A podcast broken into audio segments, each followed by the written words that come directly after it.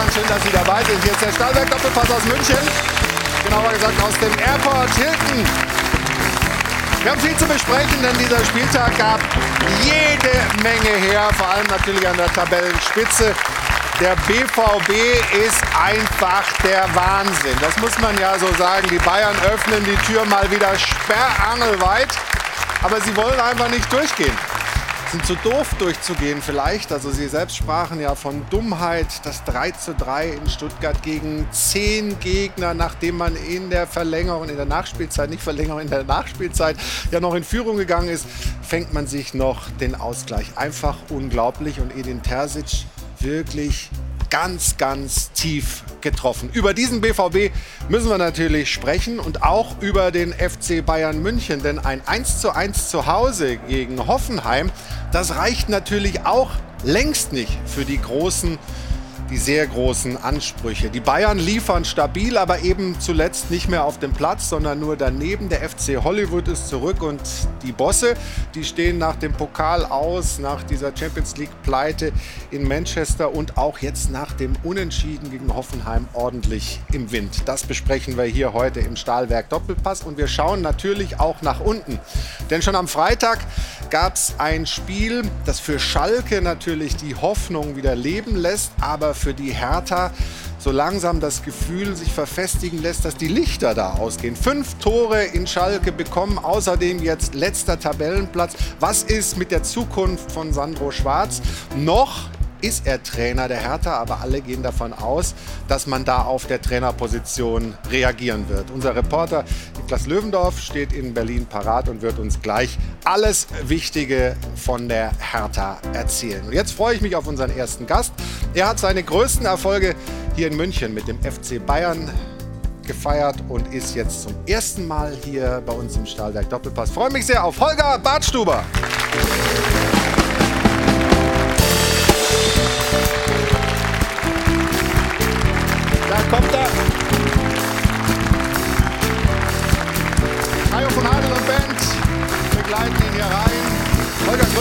Dass du da bist.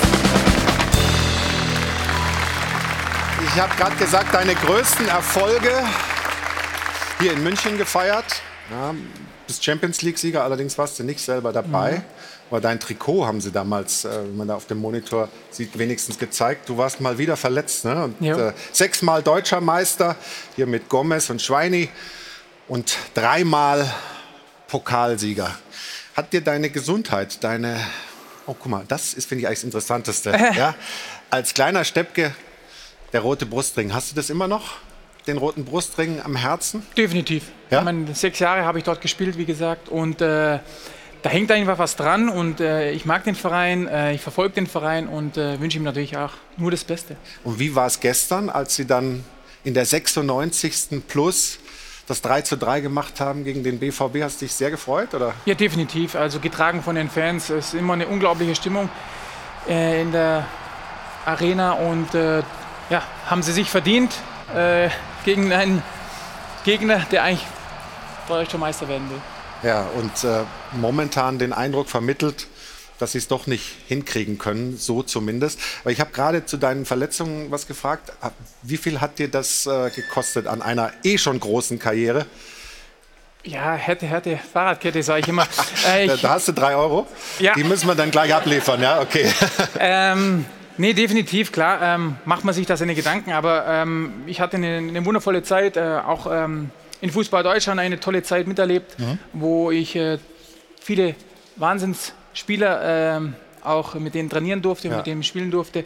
Äh, und das nehme ich mit. Und äh, ja, die aktive Zeit ist vorbei und jetzt geht es ins nächste Abenteuer. So, und da freuen wir uns, dass du dieses Abenteuer beginnst. Hier jetzt zum ersten Mal zu Gast im Stahlwerk Doppelpass. Und das sind die Herrschaften, mit denen wir heute gemeinsam sprechen. Ich begrüße einen Mann, der sehr erfolgreich war als Sportdirektor auch beim VfB in Stuttgart, aber auch in Schalke.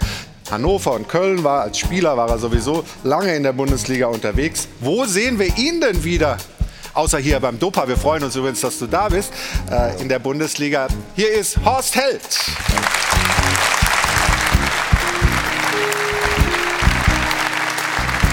Der nächste Gast kommt aus Berlin zu uns, ist stellvertretender Redaktionsleiter bei T-Online und er sagt zu Hertha, ja, der Weg ist daran oder ist dabei zu scheitern bei der Hertha. Selbst wenn man jetzt reagiert auf der Trainerposition, kommt das schon zu spät.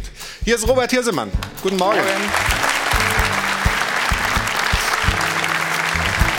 Für den Kicker schreibt er über den FC Bayern München und er sagt, jetzt wird deutlich, dass auch der Kader des FCB den wir so hoch gelobt haben, vielleicht doch nicht so optimal zusammengestellt ist. Und in diesem Zusammenhang muss man dann vielleicht auch mal über Hassan Salihamidzic sprechen. Hallo und guten Morgen, Georg Holzner. Hallo. Guten Morgen.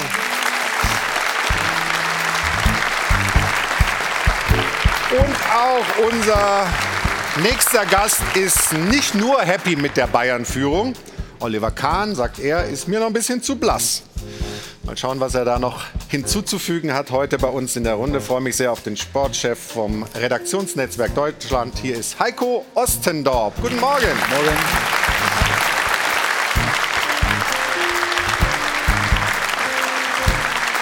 Und Stefan verfolgt ja den FC Bayern sowieso sehr intensiv, war unter der Woche mit in Manchester. Also das ist alles nicht so, wie es sein soll momentan beim deutschen Rekordmeister. Freue mich sehr, Last but never least bei uns in der Runde hier ist Stefan Effenberg, meine Damen und Herren. Morgen. Hallo. Morgen.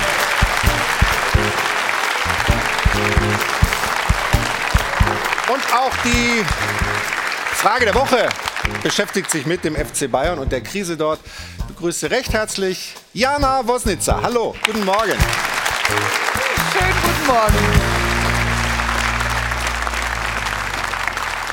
Ja, wir beginnen das Ganze noch einmal chronologisch. Angefangen vor circa drei Wochen mit diesem Trainerwechsel. Also Julian Nagelsmann wurde freigestellt. Dann kam Thomas Tuchel. Dann erstmal dieses Pokal aus gegen den SC Freiburg. Dann jetzt dieses quasi aus in der Champions League nach diesem 0 zu 3 im Hinspiel gegen Manchester City. Und gestern dann in der Fußball-Bundesliga diese, wir nennen es mal Nicht-Reaktion der Bayern auf dem Platz. Das sorgt natürlich auch für schlechte Stimmung ganz oben auf den Rängen bei Hassan Salihamidzic und Oliver Kahn. Und wir halten fest, fest, auch Tuchel kriegt nicht die Kurve, zumindest mal stand jetzt nicht kurzfristig. Deswegen ist unsere Frage der Woche, wer trägt denn die Hauptschuld an der größten Bayern-Krise der letzten zehn Jahre? Wir haben Ihnen ein paar Auswahlmöglichkeiten als Antwort zur Verfügung gestellt. Ist es Oliver Kahn? Ist es Hassan Salihamidzic? Ist es der jetzige Trainer Thomas Tuchel? Ist es der letzte Trainer? Ist es Julian Nagelsmann? Oder sind es die, die auf dem Platz stehen? Ist es die Mannschaft? Ja, oder ist es vielleicht doch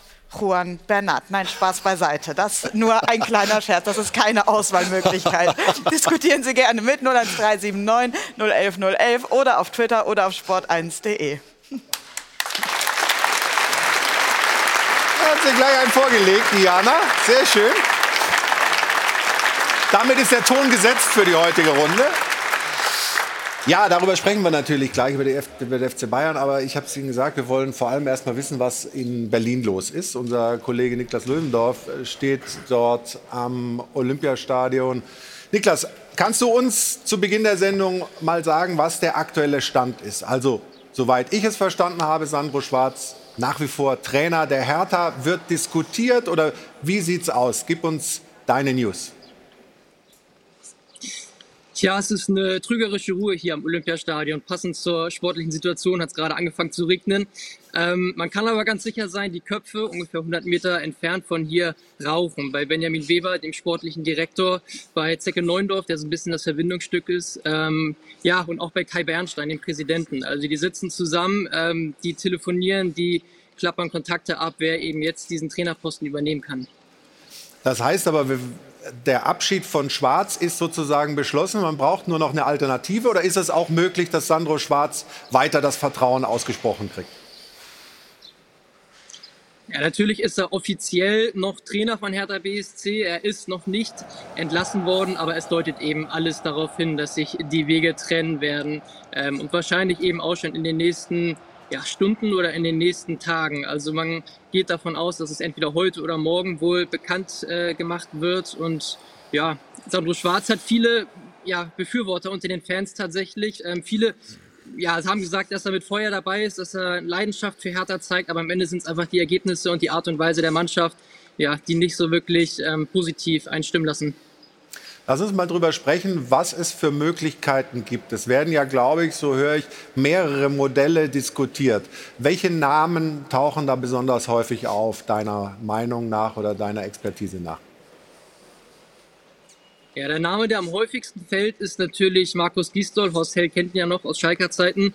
Ähm, zweiter Name, der auch sehr interessant ist, immer wieder bei der Hertha, ist natürlich Paul Dardai. Also ist mit Bobic ja im sehr schlechten auseinandergegangen. Ähm, ja, ist auch sehr unsicher, ob er diesen Kader so übernehmen möchte. Da äh, muss man mal schauen, ob er sich das äh, mit dem Kader zutraut. Aber ja, Paul Dardai ist immer einer, der bei der Hertha ja, eine, eine, Rolle spielen kann, der immer wieder den Verein retten kann. Das hat er auch schon oft genug bewiesen. Die Frage ist, ob er wirklich nur der Feuerwehrmann sein will für sechs Spiele, ob er sich das zutraut überhaupt, ob er Lust drauf hat, ja, und äh, ob er auch vielleicht ein langfristiges Projekt wieder starten könnte und würde.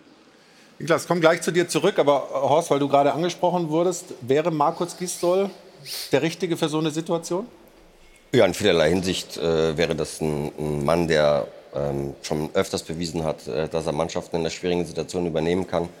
Und ähm, wenn der, die Vereinsführung sich dazu entscheidet, dann kann ich nur sagen, also wenn, Markus Sixol sicherlich ein interessanter Mann ist.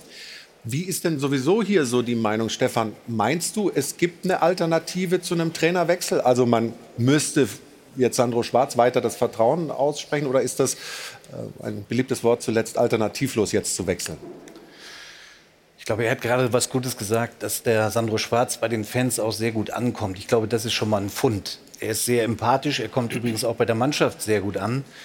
Äh, die Frage ist einfach, was gibt die, der Kader eigentlich her? Sind sie wirklich so gut, dass sie die äh, Klasse halten können? Oder nimmst du es in Kauf, vielleicht sogar mit Sandro Schwarz in die zweite Liga zu gehen, um etwas Neues aufzubauen?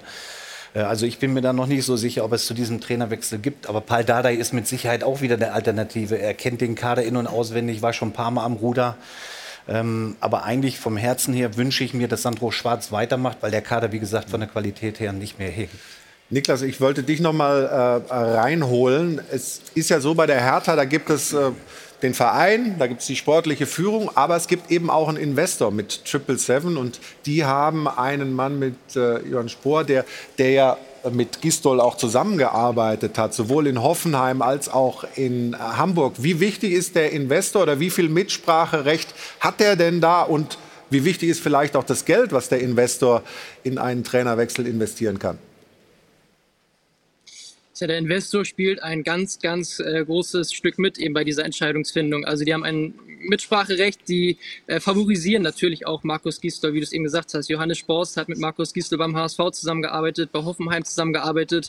Die beiden kennen und schätzen sich natürlich und äh, Markus Gisdol ist eben ja der ähm, Favorit von Triple Seven, den sie unbedingt äh, installieren wollen, wenn es eben, und danach sieht es aus, mit Sandro Schwarz nicht weitergeht. Vielleicht ganz kurz äh, dazu, weil gerade danach gefragt wurde, ob äh, vielleicht mit Sandro Schwarz weitergemacht werden soll oder nicht. Ähm, ich komme ja nun aus Berlin und habe die Saison verfolgt, der Berliner. Ich glaube, dass, er, dass es dringend notwendig ist, dass, dass dann Ende gesetzt wird und ähm, Sandro Schwarz freigestellt wird. Ich glaube ehrlich gesagt aber, dass es fast ein Stück weit zu spät kommt. Mhm. Ich glaube, dass jetzt noch sechs Spiele anstehen und normalerweise, man spielt noch gegen Bochum, ähm, Bremen, Stuttgart, da ist eigentlich viel drin, aber der Kader, Stefan hat es gesagt, gibt nicht viel her. Der ist nicht gut zusammengestellt. Der richtige Zeitpunkt für diesen Wechsel Wechsel wäre eigentlich meiner Meinung nach. Die Länderspielpause gewesen, oder? Die Länderspielpause nach 16 Spielen, wo Hertha auf Platz 17 stand und wirklich nicht Ach, gut noch da früher, stand. also vor der WM. Vor, vor der WM, okay. so da.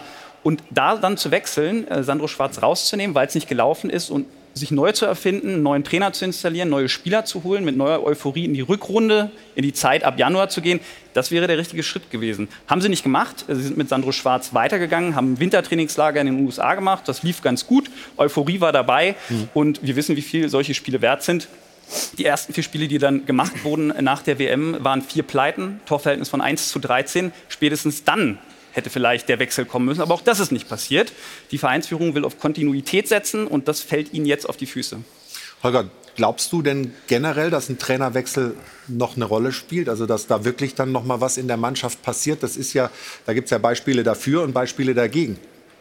Ja, gerade in so einer Situation glaube ich schon, dass es eventuell diesen extra Punch noch mal geben könnte.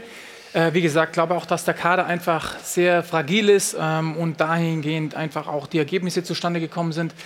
Ähm, ja, ich weiß nicht, was hinter den Kulissen abgeht. Ähm, ich glaube, Sandro Schwarz, wie gesagt, kommt bei den, bei den Fans sehr gut an, aber jetzt geht es ja um den Klassenerhalt und da müssen die richtigen Entscheider die richtige Entscheidung treffen. Wenn ich auch noch mal rein darf, Ja, also, also- ähm, ich, das, mir kommt ein bisschen zu kurz das Spiel vom Freitag. Ne? Also das, Ja. das war ja ein gefühltes Endspiel äh, von beiden. Und du kriegst fünf Dinger und, Du und kriegst wie, fünf Dinger ne? gegen Schalke, die, glaube ich, vorher jetzt nicht unbedingt als ähm, ja, Tormaschine äh, bekannt waren. Und kriegst fünf Dinger auf Schalke. Ähm, da ist es dann, glaube ich, schon, wie Robert sagt, ähm, die Frage, ob es, oder, oder Holger gerade auch sagte, ob es dann nicht so mal einen Impuls braucht, wie auch immer der dann aussieht und wer es dann richten soll. Aber ich glaube, nach dem Spiel musst du einfach reagieren. Also wir werden das Thema später in der Sendung noch mal vertiefen, weil wir noch mal auch nach unten schauen. Ähm, da spielt dieses Spiel von Schalke gegen Hertha am Freitag eben auch eine große Rolle. Und da werden wir auch sehen, was man auf dem Feld auch sieht, ob da Sandro Schwarz mit seiner Mannschaft Argumente geliefert hat oder eben nicht. Und äh, Niklas bleibt äh, für uns parat, wird uns später auch noch mal erzählen, ob sich noch was getan hat. Danke erstmal, Grüße nach Berlin. Und wir springen mal nach oben in der Tabelle. Ja, aber wir, wir müssen noch mal zu Anfang hier. Hätte, hätte Fahrradkette 3 Euro, ne? Oh ja, stimmt. Ja, ja, du. Ja, sonst Sehr, ja das. gut, Kassenwart, aufpassen. Ja,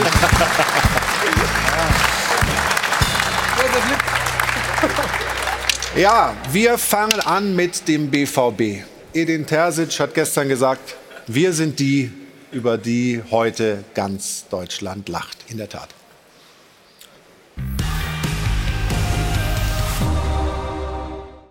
Das Unbegreifliche. Es ist einfach so passiert. Und die Dortmunder wissen nicht einmal wie oder warum. Abgrundtiefe Enttäuschung, die einfach nur sprachlos macht. Mir fehlen die Worte. Ich war jetzt schon bei ein paar Kollegen von Ihnen. Ich weiß, welche Fragen jetzt in den nächsten Minuten kommen. Ich weiß auch, welche, welche Wörter ihr wählt in den nächsten zwei Tagen. Deshalb bitte ich euch ein bisschen Rücksicht zu nehmen, dass ich nicht das ausdrücke, was ich gerade fühle. Pause in Stuttgart. Kulibali kommt. Und der 19-jährige Innenverteidiger wird sein Bundesliga-Debüt nie vergessen. Denn nach Abpfiff braucht er Trost. Viel Trost. Kulibali ist es, der am Ball vorbeisenzt und dem VfB doch noch den späten Ausgleich ermöglicht. Einfach unfassbar. Welch grausames Kunststück die Dortmunder fertigbringen. Und Kulibali ist dabei nur der einsame Unglücksrabe. Schließlich liegen die Schwarz-Gelben ja 2 zu 0 vorne beim Abstiegskandidaten, der auch noch die komplette zweite Hälfte in Unterzahl spielt. Und doch bringen es die Borussen irgendwie fertig, den komfortablen Vorsprung zu verspielen. Aus Fassungslosigkeit wird Verzweiflung. Bis Rainer doch noch der vermeintliche Lucky Punch gelingt in der zweiten Minute der Nachspielzeit. Na also, geht doch, scheint Terzic zu maulen. Aber dann kommt die siebte Minute der Nachspielzeit. Und die Dortmunder werden niemals begreifen, wie sie diese Riesenchance liegen lassen konnten. Es ist mehr als nur nachlässig. Und auch wenn es hart klingen mag, der BVB ist zu doof, um Meister zu werden.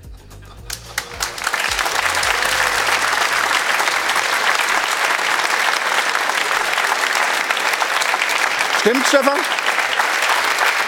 Hat das mit Dummheit Nee, zu das, tun? das würde ich nicht unterschreiben, weil die Meisterschaft nach wie vor offen ist. Und Bayern ist ja auch nicht gerade so stabil. Nee, also, aber- nein, aber das Spiel hat gestern natürlich extrem, extrem wehgetan. Du führst 2-0, hast eine hundertprozentige, triffst, glaube ich, zwei oder dreimal die Latte, musst das 3-0 machen, schaffst es nicht. Nimmst alle Offensivkräfte raus. Ähm, und dann machst du individuelle Fehler, obwohl Koulibaly, muss ich sagen, dem mache ich jetzt überhaupt keinen Vorwurf. Den Tut einem leid, 19-Jährigen. der 19-Jährige, Ja, ne? tut mir, also wirklich, äh, den darf man keinen Vorwurf machen. Das lag an vielen anderen Dingen während den 95 oder 96 Minuten, die da schiefgelaufen sind, aber nicht in der Szene. Aber es ist ja vor allem, ja, Sorry, nee, ich wollte nur sagen, das Ganze zieht sich ja bei Dortmund schon durch die ganze Saison auch es. immer und immer wieder. Naja, Also, und auch wenn's die Jahre allem zuvor. Die Jahre zuvor, aber auch diesmal, wenn es drauf ankommt oder wenn irgendwo in einem Spiel um, um, wo es um was geht, wenn- nehmen wir nur das, das Revierderby her beispielsweise, das wurde vergeigt, dann kommen die nach München und, und gehen da sang- und klanglos unter in diesem Spiel.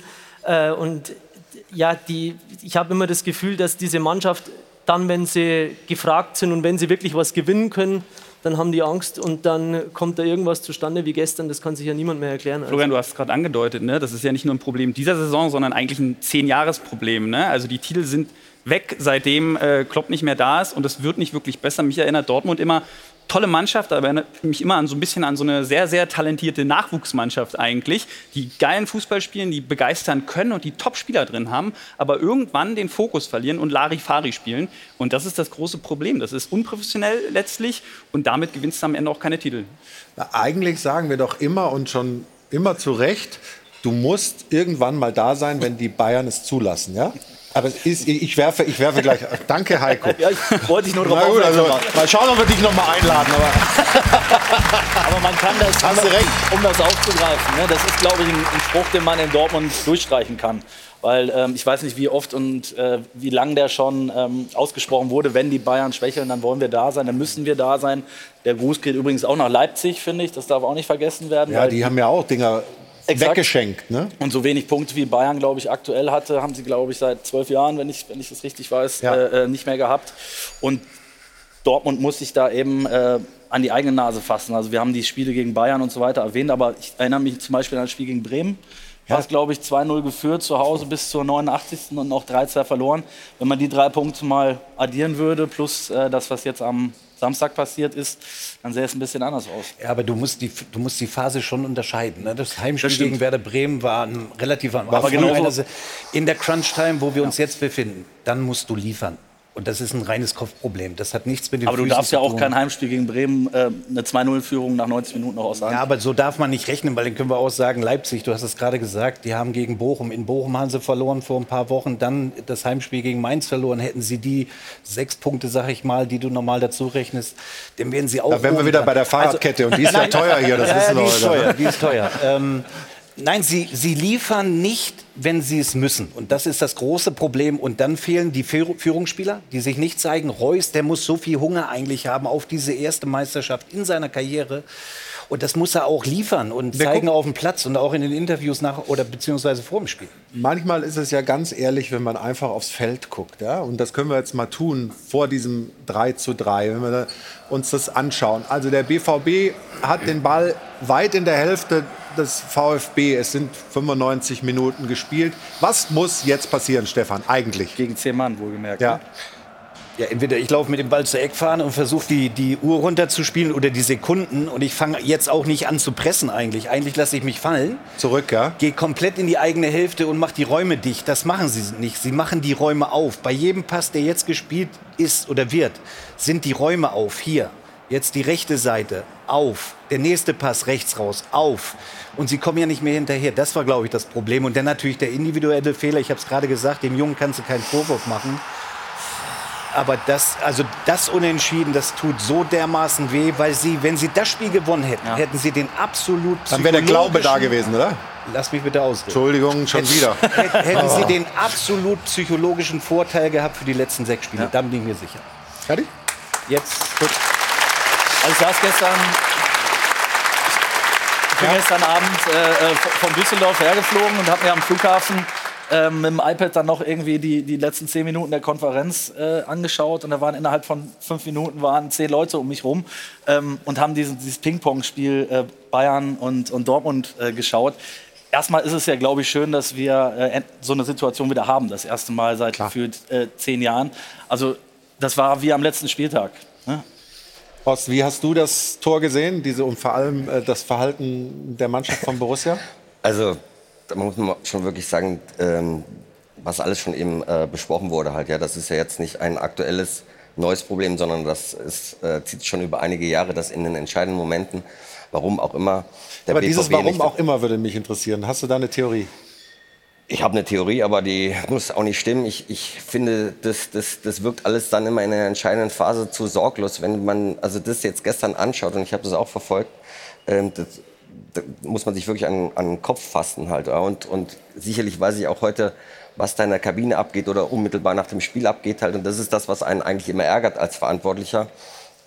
Du kannst es ja äh, entscheiden auf dem Platz. Du bist dafür verantwortlich, die Spieler sind dafür verantwortlich, der Trainer ist dafür verantwortlich. Es gab genügend Hinweise im Spiel, wo man was verändern kann. Also es gab eine Abse ein Absetztor, ein knappes Absetztor im Stande vom 2-0, wo sie Ja, eigentlich haben sie vier Tore gekriegt genau. gegen zehn Mann. Ja? Genau, und, und also es gab diese, diese Möglichkeiten, diese Hinweise und sagen, hey, wir führen 2-0, wir sind ein Mann mehr. Ja? Wir sind in der Lage, viel Ballbesitz zu haben, weil wir äh, technisch in der Lage dazu sind.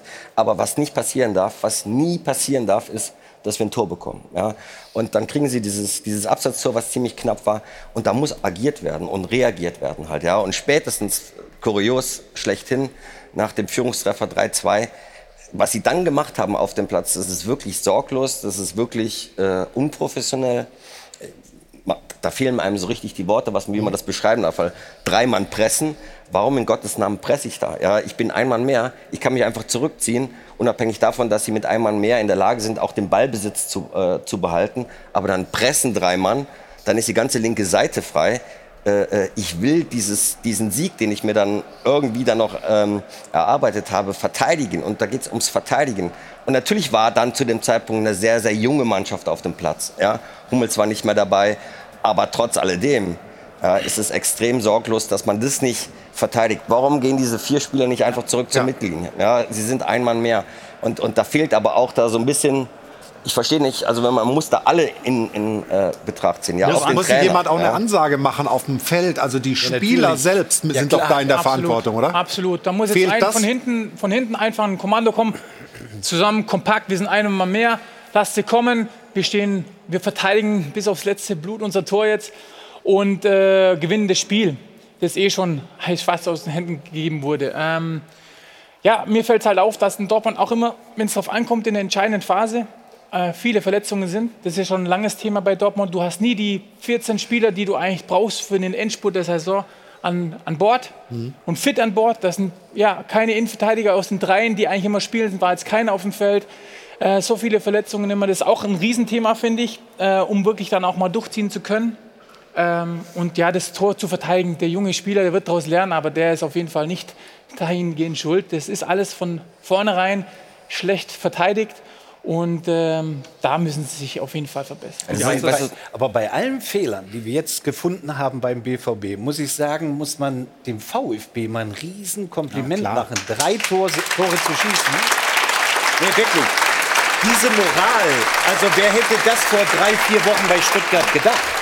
Dass sie so ein Spiel drehen, dreimal im Rückstand und die kommen immer wieder, ist unfassbar. Ja, Ist absolut, unfassbar. aber wir haben- Mann über 50 Minuten. Wir haben ja äh, vorhin schon gesagt, dass wir auf den Abstiegskampf später nochmal kommen. Also werden wir auch den VfB Stuttgart natürlich mit. Achso, durfte äh, ich das jetzt nicht sagen? Doch, natürlich durftest du das sagen. Ich wollte nur jetzt sozusagen die Vertiefung, was den VfB angeht, Dann sag ich's verhindern. nachher nochmal. Genau, aber ein bisschen anders, vielleicht noch mit einem neuen Aspekt oder sowas. Da wirst du schon noch was finden. Ähm, und wir haben gestern nach, der, nach dem Spiel die, die Pressekonferenz gesehen von Edin Terzic und der war echt richtig verzweifelt. Ich versuche sehr offen und sehr ehrlich zu sein. Ähm, es gibt halt Gründe, wieso wir es nicht geschafft haben, in den letzten zehn Jahren ganz oben zu stehen. Es gibt Gründe, wieso ich in den letzten Wochen ähm, häufiger dafür kritisiert wurde, dass wir sehr demütig mit dieser Situation umgehen. Wer, ihr wisst das, das ist hier eigentlich der Raum, wo ich meine, meine Mannschaft und meine Jungs und uns als Gruppe beschützen will, die Energie beschützen möchte. Aber es fällt mir halt schwer, weil es einfach ja, so unnötig, so, so dumm ist. Und da fällt es mir gerade schwer, heute die richtigen Lösungsansätze für morgen zu finden. Aber ich, ich kann dir eins versprechen oder euch und bei all der Enttäuschung ist es noch so viel, worum es sich lohnt zu kämpfen. Und das ist meine Verantwortung, da derjenige zu sein, der es als erstes tut, die Brust raus, nach vorne zu gucken und wieder nächste Woche in der PK und in jedem Interview bescheuerte Fragen beantworten zu müssen. Aber das ist es, das gehört halt auch mit dazu. Das liegt nicht an euch, dass die Fragen bescheuert sind, sondern an uns. Ähm, trotzdem tut es weh und ich hoffe einfach, dass, dass euch diese Antwort heute zufriedenstellt, weil sie sehr ehrlich ist. Tut sie, Stefan, oder? Bitte? Die stellt uns zufrieden, die Antwort? Die stellt uns zufrieden? Ja, weil er das sagt. Ich hoffe, Ja, extrem kritisch, aber auch auf der anderen Seite selbstbewusst für die nächsten Wochen. Also ich habe das jetzt so rausgehört, dass er nicht aufgibt. ja. Aber der sollte auch so vorangehen. Das braucht ja mal ein bisschen Selbstbewusstsein eben für Dortmund, weil denen wird ja schon vor der Saison irgendwie eingehaucht, dass Platz 2 auch noch in Ordnung ist. Und dann sind die neun Punkte hinter Bayern und holen sie das auf. Ich stelle mir die Frage, warum die überhaupt neun Punkte hinter Bayern waren in dieser Hinrunde. Und trotzdem gibt man den Spielern automatisch immer wieder ein Alibi, schon vor der Saison, wenn, wenn man sagt, Platz 2 ist auch noch in Ordnung. Und genau das ist es, was Edin Terzic jetzt macht. Selbstvertrauen dieser Mannschaft einzuhauchen, das braucht diese Mannschaft jetzt für diesen Schlussspurt, weil es ist ja tatsächlich noch alles drin und die Bayern so schwach wie die sind, da hat Dortmund größere Chancen denn je. Darüber sprechen wir gleich nach einer kurzen Pause hier im Stahlwerk Doppelpass. Zum einen dieses Gefühl von Terzic, ich schaffe das schon, morgen wieder die Brust rauszumachen und voranzugehen. Und zum anderen eben ein FC Bayern, der wirklich auch Chancen eröffnet für die Konkurrenz in dieser Saison. Gestern das Unentschieden gegen Hoffenheim zu Hause. Darüber sprechen wir nach einer kurzen Pause hier im Stahlwerk Doppelpass. Also bleiben Sie dran, bis gleich.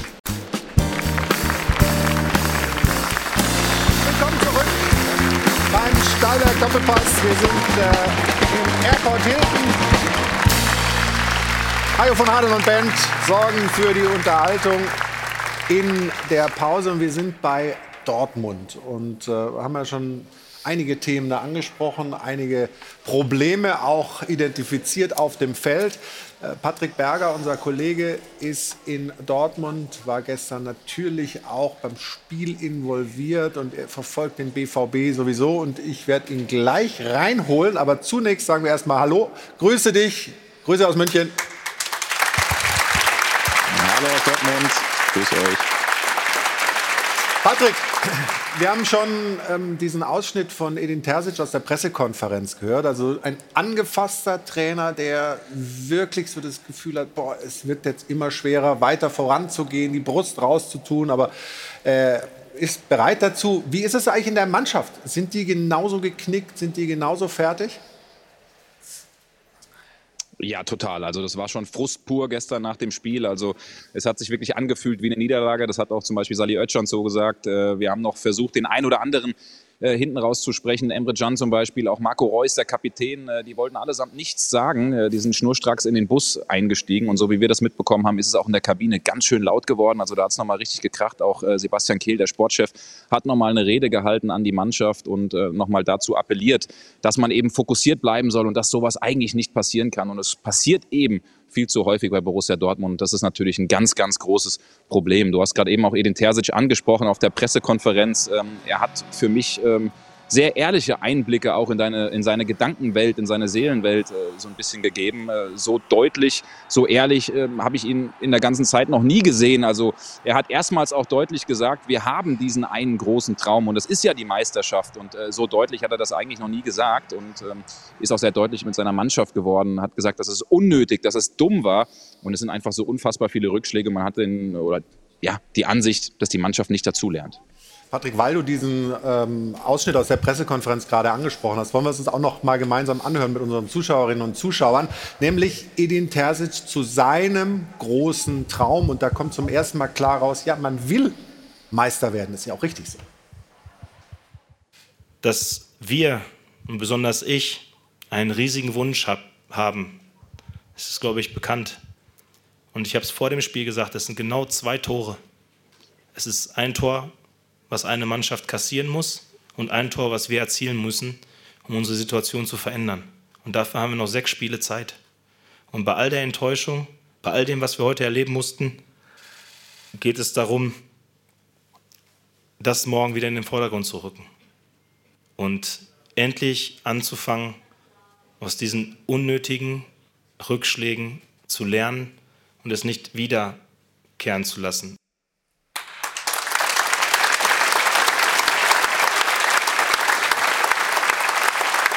Wie, Horst, wie kann man so eine Mannschaft, die jetzt zwar unentschieden gespielt hat, aber eigentlich gefühlt verloren hat und am Boden liegt, wie kann man die wieder dazu bringen, dass sie wirklich an sich glauben, auch an die Chance glauben, dass sie dieses Jahr den FC Bayern hinter sich lassen können?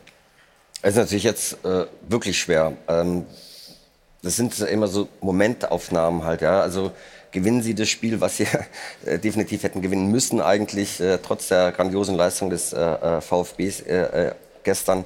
Ähm, Ja, dann sind sie punktgleich. Dann genau, glauben sie genau, ja, dran. das gibt eher noch einen Schub. Das ist jetzt eher ein gefühlter Rückschritt und das, das, das wirkt natürlich bei jedem Einzelnen was, äh, macht das was. Und das jetzt wieder gerade zu rücken ist wirklich schwierig. Das kannst du dir nur über intensives Training wieder zurückholen, weil du kannst jetzt bis zum nächsten Wochenende erstmal nichts machen. Du musst mit der Situation leben, hinterfragst dich ständig halt, ja. Und, und deswegen musst du hart und intensiv trainieren. Das ist das Einzige, was du jetzt machen kannst. Äh, äh, um dann dich auf das nächste Spiel vorzubereiten halt. Ja. Was ich aber noch, noch sagen will, was mir so ein bisschen nervt, äh, ähm, ist halt einfach, äh, das ist wirklich wichtig, halt, sie, sie lernen nicht daraus. Sie hatten ja diese Situation schon äh, Zigmal ja, zigmal. oft Und, und ähm, gestern in der, bei, die, bei diesem wichtigen Spiel, du siehst es, du kriegst es mit, dass Bayern auch strauchelt und, und es steht unentschieden und wahrscheinlich ist es auch äh, im Stadion äh, angezeigt worden halt, ja. Aber du musst Aktionen haben, ja, auf dem Feld, aber auch außerhalb des Felds. Und die machen das 3-2 ja, in der Nachspielzeit. Da muss sofort eine Ansage kommen von irgendwem. Da passiert aber nichts. Und da ja. und das ist das, was, was einfach äh, sorglos ist in, in jeglicher Hinsicht. Da kann sich keiner rausnehmen. Keiner kann sich da rausnehmen. Und das ist das Ärgerliche einfach. Du kannst es beeinflussen, du tust es aber nicht. Ja? Egal, ob das die Spieler auf dem Feld sind oder an der Seitenlinie. Das musst du verändern und du musst darauf einwirken, hey, wir kriegen jetzt kein Tor und da passiert nichts. Da würde ich gerne noch mal auf das zurückkommen, was Stefan auch äh, eingangs sagte. Mir fehlen da, auch wenn es viele Dortmund-Fans inzwischen bestimmt nervt, die Führungsspieler.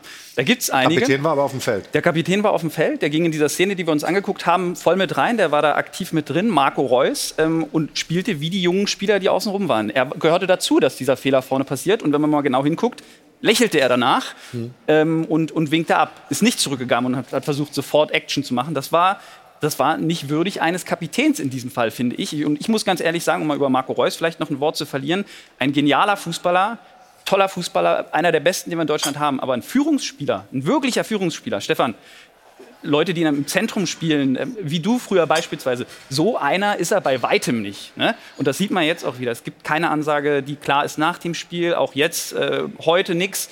Ich finde das äh, führungsspielermäßig beim BVB zu dünn. Man verlässt sich da auf Jude Bellingham, der auch ein toller Fußballer ist und bestimmt ein toller Führungsspieler wird, aber natürlich noch zu Der ist jung noch ist. Und dann 19, gibt es ne? da noch der ist 19 und dann gibt es da noch Mats Hummels, der aber nicht immer spielt, der das eigentlich kann. Mir ist das zu wenig. Aber Also, Emre, Emre Can wurde bundesweit abgefeiert, glaube ich, zuletzt nach den Ja, aber der hat Länderspielen. auch ja. Wellen ja, natürlich, natürlich, aber eben. Aber- Proklamierter Führungsspieler. Ich mu- Also, musste einhaken, das, äh, ähm, das ist wirklich entscheidend. Also die machen das 3-2, ich weiß, ich, ich hake da ein bisschen drauf rum gerade, aber die machen das 3-2. Da muss irgendjemand ja, entweder den Bellingham schnappen oder den Reus schnappen oder den Cha äh, Chan äh, schnappen halt.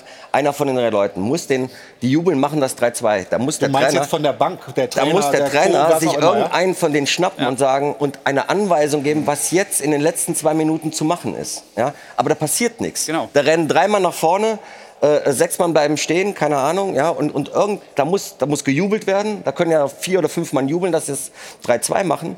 Aber da muss eine Aktion stattfinden. Da muss was passieren. das Und das, hat, hat nicht stattgefunden. Problem, ja. Und das ist eigentlich das Sorglospaket, was im BVB schon seit, seit Jahren halt eigentlich äh, äh, begleitet. Und das Aber ist schade. Patrick, fehlt das aus deiner Beobachtung wirklich jemand, der dann, äh, auch wenn jetzt vielleicht von der Bank dann nichts kommt, auf dem Feld das Kommando übernimmt und dann gerade in so einer entscheidenden Phase des Spiels wirklich vorangeht und die Mannschaft dem auch folgt?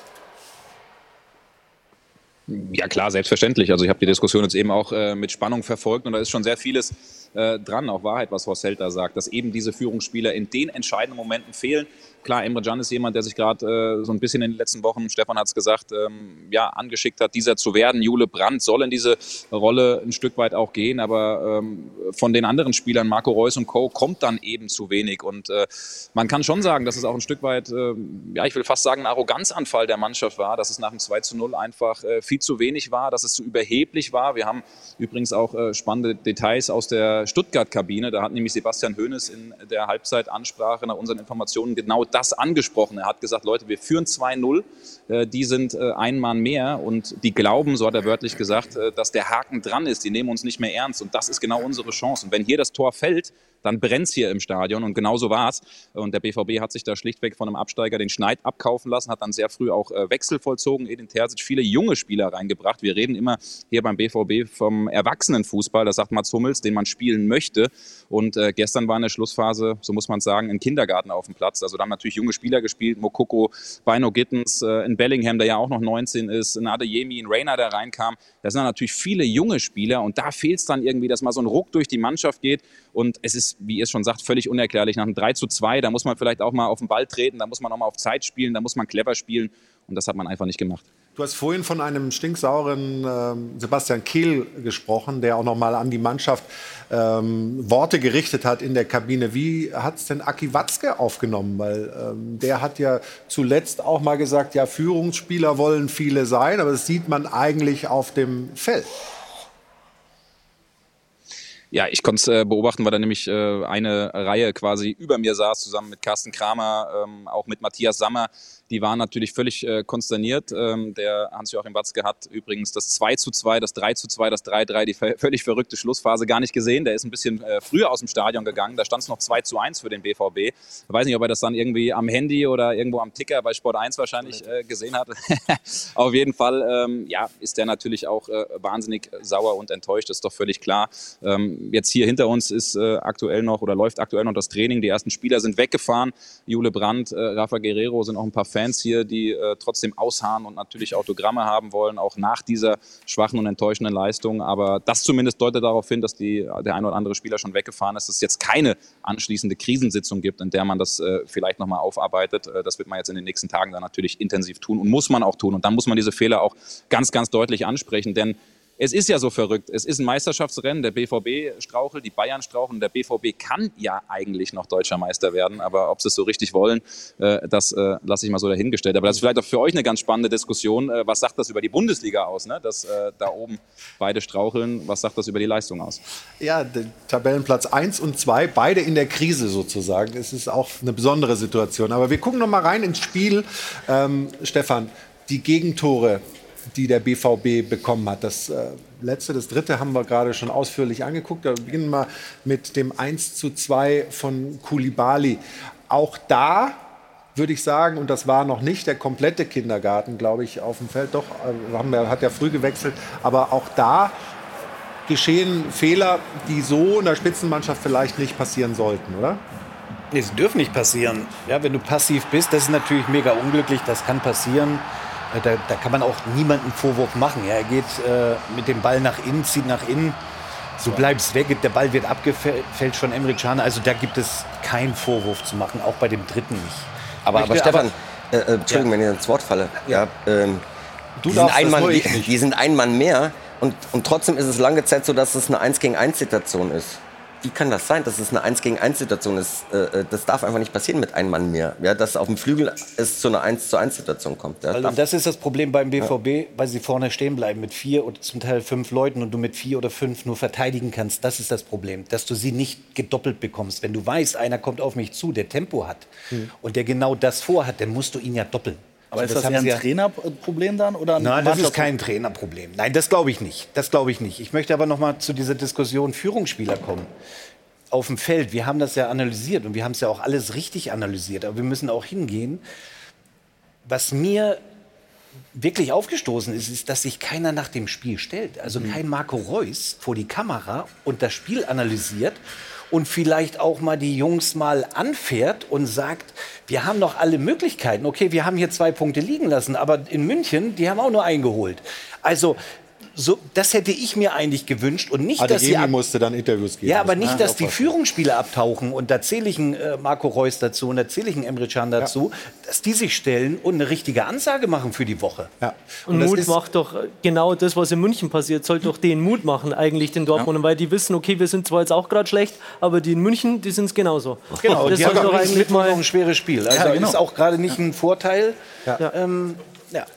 Holger, wenn wir das zweite Tor äh, vom VfB uns nochmal anschauen, du als, okay. als Abwehrspieler und gucken mal auf die, ja, die Bereitschaft zu verteidigen bei diesem Eckstoß, hochzuspringen, unbedingt Zweikämpfe zu gewinnen. Reicht dir das vom BVB? Nein. Ähm, da muss mit aller Macht das Tor verteidigt werden.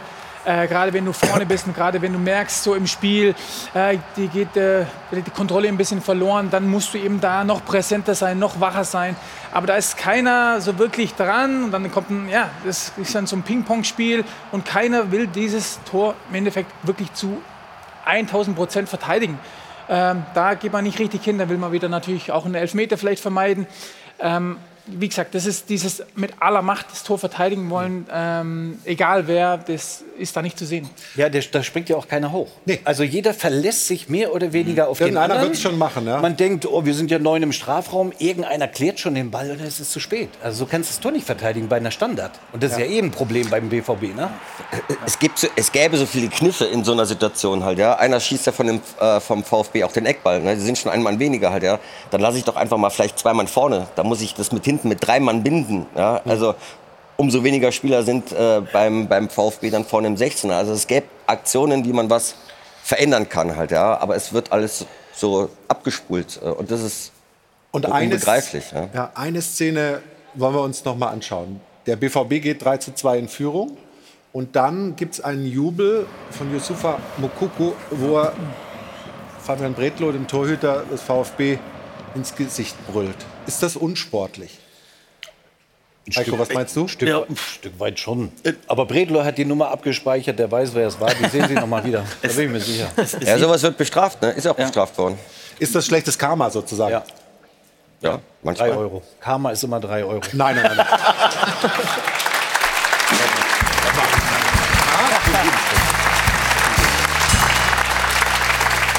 Also ich muss ehrlicherweise sagen, Also unsportlich hin oder her finde ich, finde ich in dem Fall. Ähm, es sieht natürlich doof aus, bin ich dabei, aber wir haben, glaube ich, in den letzten Wochen oft darüber gesprochen, Ja, ja. wo fängt es an, wo hört es auf. Ich glaube, der Mukoko ist auch noch relativ frisch dabei. Die machen dieses Tor aus der Emotion raus. Ich glaube, jeder, der mal Fußball gespielt hat, und das haben die meisten hier in der Runde, glaube ich, da, äh, da also finde ich jetzt nicht so dramatisch, muss ich ganz mir ehrlich gefällt es trotzdem nicht. Und Nee, das mache ich nur für den innerbetrieblichen Frieden, mein Lieber. Du hast überhaupt kein Recht, dass ich hier drei Euro reinwerfe. Ja, du musst es ja nicht machen. Du aber ich mach's ja. Ja, ja, Finde weil, ich gut von dir. weil, weil du, Du bist ein Ehrenmann. Tiger, weißt du so, der gefühlte Captain. Naja. Jana, merkst du das? Ich lasse mich da unterbuttern, oder? Also ich weiß gar nicht, ähm, wo sie ist, die Kollegin. Ja, die holt die Ah, nächsten drei. Euro für dich. Nein, nein, ich habe schon noch, ich habe Kleingeld mitgebracht. Jana, findest du das in Ordnung, was der Stefan mit mir macht? Nee, Flo, war- also ich Oder? bin.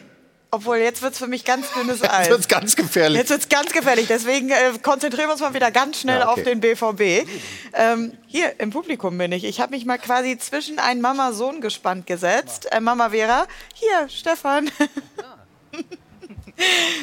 Mama Vera ist äh, BVB-Fan, äh, Sohnemann Darius ist ähm, Bayern-Fan. Aber erstmal die Frage, was denn da in der Erziehung schiefgelaufen ist. Ja, die Frage habe ich schon öfter gehört. Ähm, kann ich nicht sagen. Was ich ihm weitergegeben habe, ist, glaube ich, die Leidenschaft für den jeweiligen Verein. Aber er hat sich halt seinen Verein dann selber ausgesucht. Und das ist ja auch völlig okay, so, so soll das ja auch sein im Fußball. Also auf Twitter waren wirklich harte Kritik zu lesen an dem Auftritt vom BVB gestern gegen die Stuttgarter. Kein Verein ist so dumm wie der BVB. Was sagst du dazu aus Ja, Fansicht? wir, haben, wir waren gestern gemeinsam in der Allianz Arena und ähm, haben darüber auch im Nachhinein gesprochen. Und ich sehe es eigentlich genauso. Wir waren noch viel dümmer als der FC Bayern gestern, muss ich leider so sagen. Was vermisst man aus Fansicht? Wir hatten eben kurz den Trainer angesprochen. Stefan hatte Führungsspieler und sich nach dem Spiel mal hinstellen und Statement abgeben angesprochen. Was wünscht sich der Fan von der Mannschaft? Genau, also einmal, wenn ich die Bilder jetzt da sehe von gestern, so ein Bellingham total ratlos auf dem Platz hinterher, ein Reus sitzt da sprachlos, ähm, dann sage ich mir, äh, ihr seid die, diejenigen, die es letzten Endes regeln müssen auf dem Platz. Und als ich dann auch gehört habe, äh, dass der Reus sprachlos in den Bus gegangen ist, habe ich leider auch kein Verständnis dafür. Ich liebe den Marco Reus, ähm, ist toller Fußballer, aber als Kapitän muss er dann eben auch Rede und Antwort stehen und die Mannschaft motivieren. Und wie der Herr Held sagte, ähm, es hätte nach dem 3-2 ähm, einen Einspruch von Terzic geben müssen, hätte sich einen holen müssen äh, und sagen müssen, was jetzt zu machen ist, dann frage ich mich, beweist so ein Marco Reus das nicht, was er jetzt zur Mannschaft sagen muss in dem Spielstand? Also ja. Also harte Also- Kritik auf jeden Fall an, am Kapitän, an Marco Reus. Da wünscht man sich als Fan mehr von einem Führungsspieler. Christian sagt auf Twitter 50 Minuten 11 gegen 10, 2-0 vorne gegen Platz 17. Man kassierte drei Tore, das ist unfassbar. Tuchel freut's. Und damit kommen wir dann jetzt zu meiner Rechten, zu Darius. Ist das so, dass man da als äh, Bayern-Fan sich dann doch ähm, das Schmunzeln nicht verkneifen kann? Also ich sag mal, gestern ähm, nach Abpfiff war ich sehr enttäuscht über das Unentschieden, bis dann unser Stadionsprecher verkündet hat, dass Stuttgart den Ausgleich noch gemacht hat. Und dann wurde es sehr laut in der Allianz Arena, habe ich mich persönlich natürlich auch gefreut. Aber ich muss auch sagen, das wird meiner Meinung nach nicht reichen, sich nur darauf zu verlassen, dass Dortmund die Chance nicht nutzt. So, und was fehlt's, woran fehlt es im Moment bei den Bayern? Das ist schwer, das zu sagen. Also meiner Meinung nach ist da in erster Linie die Mannschaft in der Pflicht. Ähm, vor allem auch die Offensive. Man sieht, die letzten vier Spiele haben wir nur drei Tore erzielt und alle durch Abwehrspieler. Das kann es dann auch irgendwo nicht sein. Dementsprechend ähm, ja, ist mir persönlich ein bisschen zu leicht, da jetzt beim Vorstand die Schuld zu suchen. Auch Thomas Tuchel hat bei seinen vorherigen Stationen gezeigt, dass er überall sportlichen Erfolg hatte als Trainer. Dementsprechend ähm, meiner Meinung nach in erster Instanz auf jeden Fall die Spieler, die da in der Verantwortung sind. Spieler, Trainer, Vorstand, Optionen gibt es genug. Genau das wollten wir jetzt, glaube ich, in der Runde besprechen. Flo, zurück.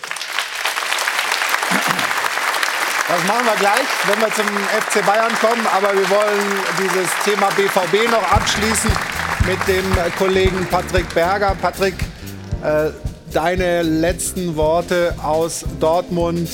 Was ist der Stand der Dinge? Ist die Aufarbeitung abgeschlossen und äh, der Blick jetzt Richtung nächstes Wochenende? Ja, übrigens erstmal äh, Respekt an die Mutter von Darius. Messerscharfe Analyse. Ich weiß nicht, ob sie hier äh, ja, eine Anwärterin ist auf die Position von Stefan Effenberg als Expertin bei Sport 1. Also es war schon sehr treffend alles. ähm, auf jeden Fall ist äh, Sebastian Kehl. Auf jeden Fall ist Sebastian Kehl hier gerade eben äh, weggefahren vom äh, Trainingsgelände. Ähm, also das deutet auf jeden Fall darauf hin, äh, dass man jetzt hier zumindest erstmal mit der Besprechung, mit der Analyse fertig ist. Und das war es auch von mir. Ich bin hier auch heute erstmal fertig für die Analyse und wünsche euch noch eine gute Sendung. Viel Spaß bei der Diskussion noch mit den Bayern. Danke dir, lieber Patrick. Grüße nach Dortmund. Und Stefan hatte schon den Stuhl geräumt. Aber ganz so leicht geht es ja nicht. Zwei, drei gute Aussagen reichen noch lange nicht, um Stefan zu Wäre ja auch schlechtes Karma. So ist es. Wir sprechen gleich weiter hier in der Sendung. Karma kostet 3 Euro. Habe ich gelernt. So, wir sprechen gleich weiter über den FC Bayern München. Und da gibt es jede Menge, was sich zu diskutieren lohnt. Hier im Stahlberg Doppelpass. Kurze Pause, gleich geht's weiter.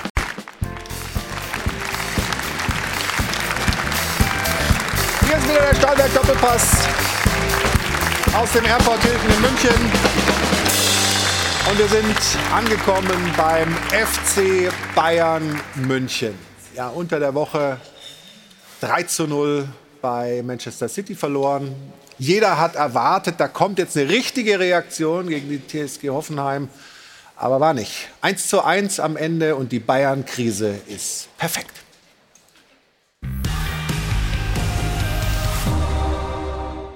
Die Krise der Bayern scheint inzwischen ganz offensichtlich sogar körperliche Schmerzen zu verursachen. Keine Reaktion nach dem Debakel in Manchester. Also es war zu langsam, es war zu emotionslos, es war zu wenig verbissen. Ähm, so, es, ist, es, es, es, fehlt die, die, es fehlt uns der, der Sinn, dass es, dass, es, dass es brennt. Das Lachen sollte den Bayern spätestens jetzt vergangen sein. Und drei Wochen nach der Entlassung von Julian Nagelsmann stellt sich langsam auch die Frage, saß die Ursache für die Krise wirklich auf der Trainerbank oder eher auf der Tribüne? Die Bosse sahen durch Nagelsmann die Saisonziele gefährdet und wollten durch einen Trainerwechsel mitten in der heißen Phase gegensteuern. Ein geradezu waghalsiger Plan. Ich muss feststellen, dass uns nichts geglückt ist von all dem. Bin natürlich mitverantwortlich und auch, auch da mit im Boot. Ich äh, will gar nicht mit dem Finger äh, zeigen, aber das war nicht gut genug heute. Thomas Tuchel hat sich zwar laut eigener Aussage inzwischen schockverliebt in sein Team, ein sichtbarer Tuchel-Effekt ist allerdings ausgeblieben. Im Gegenteil, die Probleme im Bayern-Spiel haben sich stattdessen eher verschärft. Die Offensivabteilung hat jegliche Effizienz verloren. Am Ende ist das Salz in der Suppe halt, äh, dass wir die Dinge aktuell äh, nicht machen. Ich glaube, unsere Ergebnisse sind alle äh, gerade offensiv eher schmal, oder? Ja. Und seit vier Spielen treffen, wenn überhaupt, nur noch Abwehrspieler.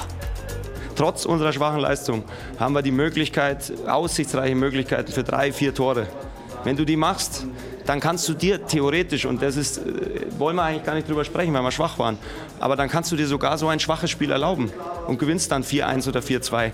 Doch auch die Abwehr bleibt unter Tuchel anfällig. Sichtbare Verbesserungen, Fehlanzeige. Die Rechnung der Bosse ist nicht aufgegangen. Die Zwischenbilanz nach fünf Spielen unter Tuchel lautet raus im Pokal, so gut wie raus in der Champions League und selbst die Meisterschaft ist akut gefährdet. Es droht tatsächlich eine titellose Saison. Und wenn sie nicht die Meisterschaft gewinnen und in der Champions League ausscheiden, ja, dann werden natürlich die Verantwortlichen kommen müssen und sich stellen müssen und die Fragen beantworten müssen. Die Fragen würden lauten, ob dann beide ihren Hut nehmen müssen oder nur einer. Noch ist dieser Super-GAU nicht eingetreten, aber Bayern München erlebt die schlimmste Krise seit über zehn Jahren. Holger, woher kommt diese Krise deiner Meinung nach? Diese Krise, ähm, da kommen viel, viele verschiedene Faktoren, glaube ich, äh, rein. Spieler, ähm, allgemein die Mannschaft, äh, wegen dem Zustand die Mannschaft ist, Trainerwechsel, äh, der Druck auf die Bosse wächst. Ähm, es sind viele Dinge, die, die zusammenkommen, viele Themen, die außerhalb passieren, nicht wirklich dann um, wo, wo, wobei es nicht viel ums Spiel geht. Äh, es sind einfach viele Faktoren, die reinspielen und die Unruhe dann auch äh, weiter vorantreiben. Und äh, ja, dann stimmt halt die, die Leistung nicht. Und ähm, dann gewinnst du so ein Spiel im eigenen Stadion gegen Hoffenheim, was du in den vergangenen Jahren eigentlich wahrscheinlich beherrscht hast und das Spiel über die Bühne gebracht hättest, gewinnst du einfach nicht. Und ähm, dann bleibt einfach ein komisches Gefühl. Es fehlt die Form. Ja? Das darf normalerweise im April nicht mehr sein. Woran liegt's? Ja, also diese Leichtigkeit fehlt. Ich glaube, das, das sieht man, dieses Selbstverständnis, auf den Platz zu gehen und zu sagen, wir beherrschen den Gegner, wir spielen uns Torchancen raus. Das ist ja schon mal das erste große Manko. Das war ja gestern auch der Fall gegen Hoffenheim. Sie haben zwar eigene Macht, aber im Endeffekt haben die nichts anderes kreiert. Äh, von daher können Sie zufrieden sein, dass Sie einen Punkt geholt haben. Ähm, denn die Probleme im Vorfeld, Holger hat es gerade ein bisschen angesprochen, ob es die Trainerentlassung Tapalovic war. Ich, ich, will jetzt gar nicht wieder zurückgehen, was da alles passiert ist. Und dann natürlich dieser Trainerwechsel in einer Phase, wo man gedacht hat, welchen Effekt hat jetzt dieser Trainerwechsel? Ich glaube, nach, äh, nach den ersten Spielen von Tuchel hat man gesehen, dass es eben nicht zündet und dass es eben nicht selbstverständlich ist, dass man ins Halbfinale einzieht im Pokal, dass man in City nicht 3-0 verliert, dass man in der Meisterschaft die Punkte wie selbstverständlich holt. Ich glaube, die, die Mannschaft, die ist angeschlagen, angenockt ähm, und hat nicht diese, diese Ausstrahlung, die man eigentlich von dem FC Bayern kennt. Also es wird schwer, uns zu schlagen und wir werden euch sowieso beherrschen. Das habe ich in keinem Spiel gesehen. Und die ganze Unruhe, glaube ich, auch im Umfeld kommt dann auch dazu. Ähm, ja, ich meine, Thomas Müller hat es ja eben auch gesagt und, und angedeutet. Ne? Aber manchmal sind solche Zeiten, und das muss ich auch sagen, und das ist auch ganz, ganz wichtig, solche schwierige Zeiten, in der der FC Bayern jetzt gerade steckt und die, die Bosse auch so ein bisschen angeschossen werden, sage ich es mal, gar nicht so schlecht, um die Fehler, die sie gemacht haben in der Vergangenheit oder in der Gegenwart zu beseitigen für die neue Saison. Das muss dir die Augen öffnen, um zu handeln, auch mit dem Kader. Vielleicht ist der Kader gar nicht so gut, wie wir immer erzählen. Man sagt immer eine Milliarde äh, Marktwert. Vielleicht ist die Qualität gar nicht so hoch. Also mhm. diese Fragen müssen aber dann die Bosse beantworten. Und, und die, über die Fragen werden wir gleich sprechen, aber es gibt eine Entwicklung in Berlin. Oh. Äh, und da wollen wir jetzt schnell rübergeben zu unserem Kollegen Niklas Löwendorf. Erzähl uns, was ist das Neueste aus Berlin? Genau, es deutet alles darauf hin, nach Sport 1 Informationen, ähm, dass Paul Dardai den Posten übernehmen wird, morgen eventuell schon vorgestellt wird. Sandro Schwarz wird entlassen. Ja, und Paul Dardai wird das dritte Mal äh, hier nach Sport 1 Informationen das Amt übernehmen. Ich habe ursprünglich gehört, er ist nicht so heiß drauf, weil er den Kader gar nicht so gut findet. Aber offensichtlich hat er sich überreden lassen und sein härter Herz hat äh, dann am Ende doch äh, obsiegt sozusagen. Ist das richtig? Das kann man ganz genauso sagen. Also es ist ja auch diese Hertha-DNA, die Kai Bernstein auch immer wieder fordert und äh, möchte hier beim Verein. Paldada weiß, wie dieser Verein tickt. Die Fans stehen hinter ihm. Ähm, das hat er sicher. Ja, und jetzt hat er eben diese Mission, die Hertha ein drittes Mal zu retten. Ähm, ja, er möchte es gerne machen, auch wenn der Kader sicherlich ausbaufähig ist. Aber er erklärt sich bereit, eben diese Mission anzugehen. Das heißt, Kai Bernstein und die Hertha-Fraktion hat sich durchgesetzt gegen den Investor Triple Seven oder? Das, das wirkt auf jeden Fall so. Das kam auf jeden Fall nicht von Triple Seven. Und ich finde die Entscheidung, ehrlich gesagt, wenn es dann so kommt, ziemlich gut. Äh, Pal Dardai ist, finde ich, einer der besten Trainer, die Hertha in den vergangenen äh, zehn Jahren hatte. Das war der letzte Trainer, der Hertha nicht übertreiben jetzt, aber der zumindest äh, das letzte Mal internationales Geschäft ermöglicht hat in Berlin. Was man noch dazu sagen muss, im Vorfeld hieß es viel, ähm, Pal Dardai wird sich das nicht mehr antun. Jetzt muss man aber eine Sache bedenken, bei Pal Dardai geht es nicht um Trainer-Karriereplanung der will nicht unbedingt Trainer in, in Köln äh, oder ganz woanders sein. Das ist ihm eigentlich ziemlich egal. Dem geht es um Hertha BSC. Und an seinem, äh, sein Herz hängt daran. Der wohnt direkt am Stadion, dem ist das wirklich wichtig. Im Übrigen spielt sein Sohn auch bei Hertha. Also da geht es wirklich um Vereinsverbundenheit und das finde ich ein ziemlich gutes Zeichen. Also, das sind die neuesten Entwicklungen aus Berlin. Vielen Dank, Niklas Löhndorf, für diese News. Und äh, wir sind weiter auf Suche nach ähm, ja, den Problemen des FC Bayern, die wir hier schon ein bisschen angerissen haben. Die, also ich, ich finde, weil wir jetzt beim Trainerwechsel sind, ne? ja. wir haben jetzt gerade einen erlebt, live, quasi mehr oder minder bei, bei Hertha. Und wir haben vorhin darüber gesprochen, was man sich davon erhofft. Bei Bayern hat man sich ja auch was erhofft, logischerweise, diesen Trainerwechsel zu dem ungewöhnlichen Zeitpunkt, wie Stefan ja richtig sagte, zu machen, äh, weil Tuchel nun mal zu dem Zeitpunkt verfügbar war. Verfügbar war, richtig. Das ist ja auch alles schon ausreichend ähm, besprochen worden. Nur was mir jetzt so im Nachhinein immer mehr auffällt, ist, der Effekt ist ja ausgeblieben. Und wenn man die Spieler hört, ob das Kimmich ist, alle Führungsspieler, da hat ja keiner gesagt, wir hatten ein Problem mit dem Trainer oder, oder äh, war jetzt glücklich über diesen Trainerwechsel zu diesem Zeitpunkt. Ja, äh, und da, das, sind, das ist ein kleiner, ein kleiner Teil aus der ja, Mannschaft. Ein kleiner also Teil, wir sollten jetzt nur, nicht nur so tun, als wäre Julian Nagelsmann Nein, die Entlassung für, für die ganze Mannschaft. Nein, Entschuldigung, aber du gibst mir doch recht, dass die Führungsspieler, äh, wenn ich jetzt mal Kimmich, nee. Goretzka angehe, dass ja, es die... Es gibt andere Führungsspieler wie, wie Müller genau, oder also, so, die wollte nicht so glücklich Wollte ich ja ne? gerade sagen. Aber, ja. aber nichtsdestotrotz geht es ja darum, dass die Bosse, und auf die wollten wir ja auch ja, zu sprechen klar, kommen, dass die aus meiner Sicht äh, einen Fehler gemacht haben, nämlich vielleicht zu wenig in die Mannschaft reingehört haben. Das ist so, so mein Eindruck. Nee, der Fehler der Bosse ist aus meiner Sicht, dass sie die Reißleine zu spät gezogen haben. Weil es, wenn man auf den FC Bayern schaut, es ist seit 14 Monaten ein komplettes Durcheinander.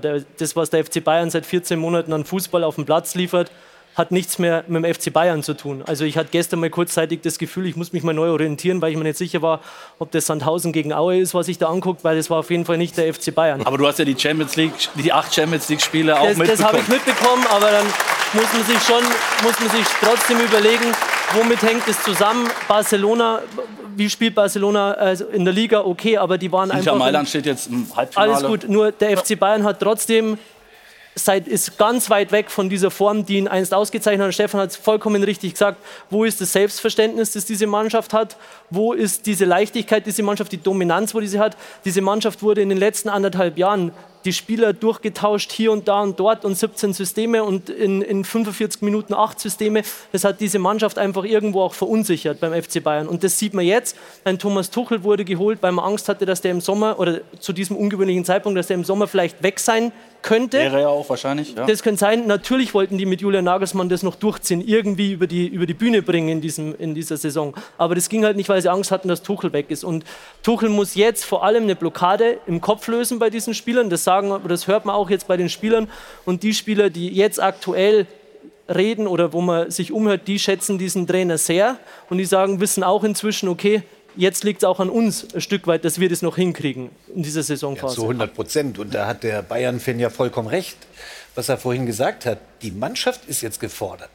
Mit der Qualität, mit den eigenen Ansprüchen, die sie haben, muss die Mannschaft funktionieren. Nichts anderes mehr. Weder die Bosse noch der Trainer, die Mannschaft muss liefern. Punkt. Und über die Bosse können wir uns dann nach der Saison unterhalten. Da genau. ist dann die, die Sache, wer trägt für oder übernimmt die Verantwortung für, für was in diesem Moment. Und wir können äh, auf den Kader natürlich dann auch reinblicken, weil du es angesprochen hast. Dieser Kader ist, ähm, es, er klingt auf dem Papier gut, den kann man auch auf dem Flipchart wunderbar aufzeichnen und dann schaut es auch wunderbar aus von den Namen. Aber ob das eine homogene Truppe ist und ob man nicht irgendwie in, bei gefühlt acht, acht, neun Flügelspielern nicht einen zu viel hat äh, und vielleicht wichtige Positionen Aber wer hat denn den Kader zu verantworten? Da sind wir doch wieder bei den Bossen, oder? Das kannst du ja Ja, schon- das machen wir ja, äh, ich sage ja, Ja. nach der Saison. Jetzt geht es irgendwie, das Ding zu retten, einfach aus sportlicher Sicht. Und dann nach der Saison, dann können wir, müssen wir Also über die wir, Bosse wir, sprechen. Ich, ich würde schon gerne die Sendung heute schon machen und nicht erst nach der Saison, sondern dass wir versuchen, auch heute schon Nein, mal ich meine beim FC nein, nein, Bayern. Ich weiß schon, Ja, ja. absolut, du Ja. hast recht. Natürlich macht man nach einer Saison eine, eine Analyse, eine Abrechnung und muss dann wirklich auch sich die ganz harten Fragen stellen. Aber wir sind ja dafür bekannt, dass wir die teilweise auch schon ein bisschen früher stellen. Und das wollen wir auch gerne heute äh, so handhaben. Was sind aus deiner Sicht die Probleme? Also wir sprechen ja oft oder bei in den erfolgreichen Jahren und der FC Bayern hat ja nun wirklich jetzt also ein Jahrzehnt die deutsche Meisterschaft bestimmt, ähm, von, von dieser Achse. Fehlt das momentan? Also äh, ein, ein Torwart zum Beispiel, der außergewöhnlich ist wie Manuel Neuer, ein Stürmer, der irgendwie mal mehr als 15 Tore schießt pro Saison. Absolut, ist das eine Position, die sie, die sie besetzen müssen im nächsten Jahr mit einem Top-Neuner. Ähm, sie haben in den letzten Jahrzehnten Lewandowski gehabt, der dir 30 bis 40 Tore im Schnitt im Jahr ge äh, gebracht hat. Das war ein Garant für die Tore. Und dadurch alle anderen, die da drum herum gespielt haben, die Flügelstürmer, Gnabry oder Coman oder wie auch immer, waren ja dadurch auch gut, weil er die Dinger eben vollendet hat. Das ist ein ganz entscheidender Faktor. Und du kannst, also Choupo-Moting hat es immer gut gemacht. Also wenn, er, wenn du ihn gebraucht hast, war er da. Aber bei allem Respekt, Choupo-Moting, Bayern München, super Backup. Aber um ganz oben mitzuspielen in Europa, brauchst du eine gesetzte Neun, die dir 30 bis 40 Tore im Jahr garantiert. Und das muss man doch den Bayern-Bossen schon auch vorwerfen können, weil Sie haben es anders versucht. Sie haben es anders versucht, genau. Sie haben gesagt, sie äh, verzichten auf Lewandowski und wollen da die Tore verteilen auf die Flügelspieler, die sie haben. Das funktioniert nicht. Ich bin komplett bei Stefan. Du brauchst da einen Weltklasse-Mittelstürmer vorne drin, weil du hast Lewandowski wollte natürlich selber weg. Das Absolut, muss man auch aber sagen. keiner Wer hat Bayern- da, keiner hat ja? Bayern dran gehindert. Wen Keiner kannst hat Bayern du für total. einigermaßen erschwingliches Geld auch Aber Bayern holen nach München äh, kann Spieler holen und die hätten bessere Stürmer vorne drin haben können als Erik Maxim Choupo-Moting, der finde ich wichtig ist für die Mannschaft und ein guter Fußballer ist, aber keiner auf Weltklasse-Niveau. Und eine Sache muss man noch dazu sagen: Man hat es mit Sadio Mané probiert, der ist ein Weltstar, aber kein Mittelstürmer und das hat nicht funktioniert. Ich glaube, das ist einer der größten Probleme, weil Leichtigkeit und Sicherheit kommt, wenn man da vorne einen drin hat, wo man sagt, okay, wenn es schlecht läuft, der macht immer einen.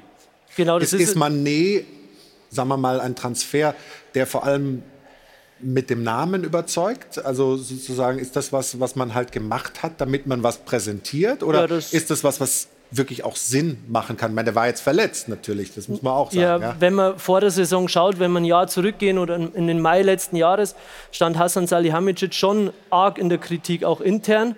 Und er wusste, er musste in dieser Transferperiode vergangenes Jahr, er musste liefern, weil sein Vertrag lief zu diesem Zeitpunkt 2023 aus.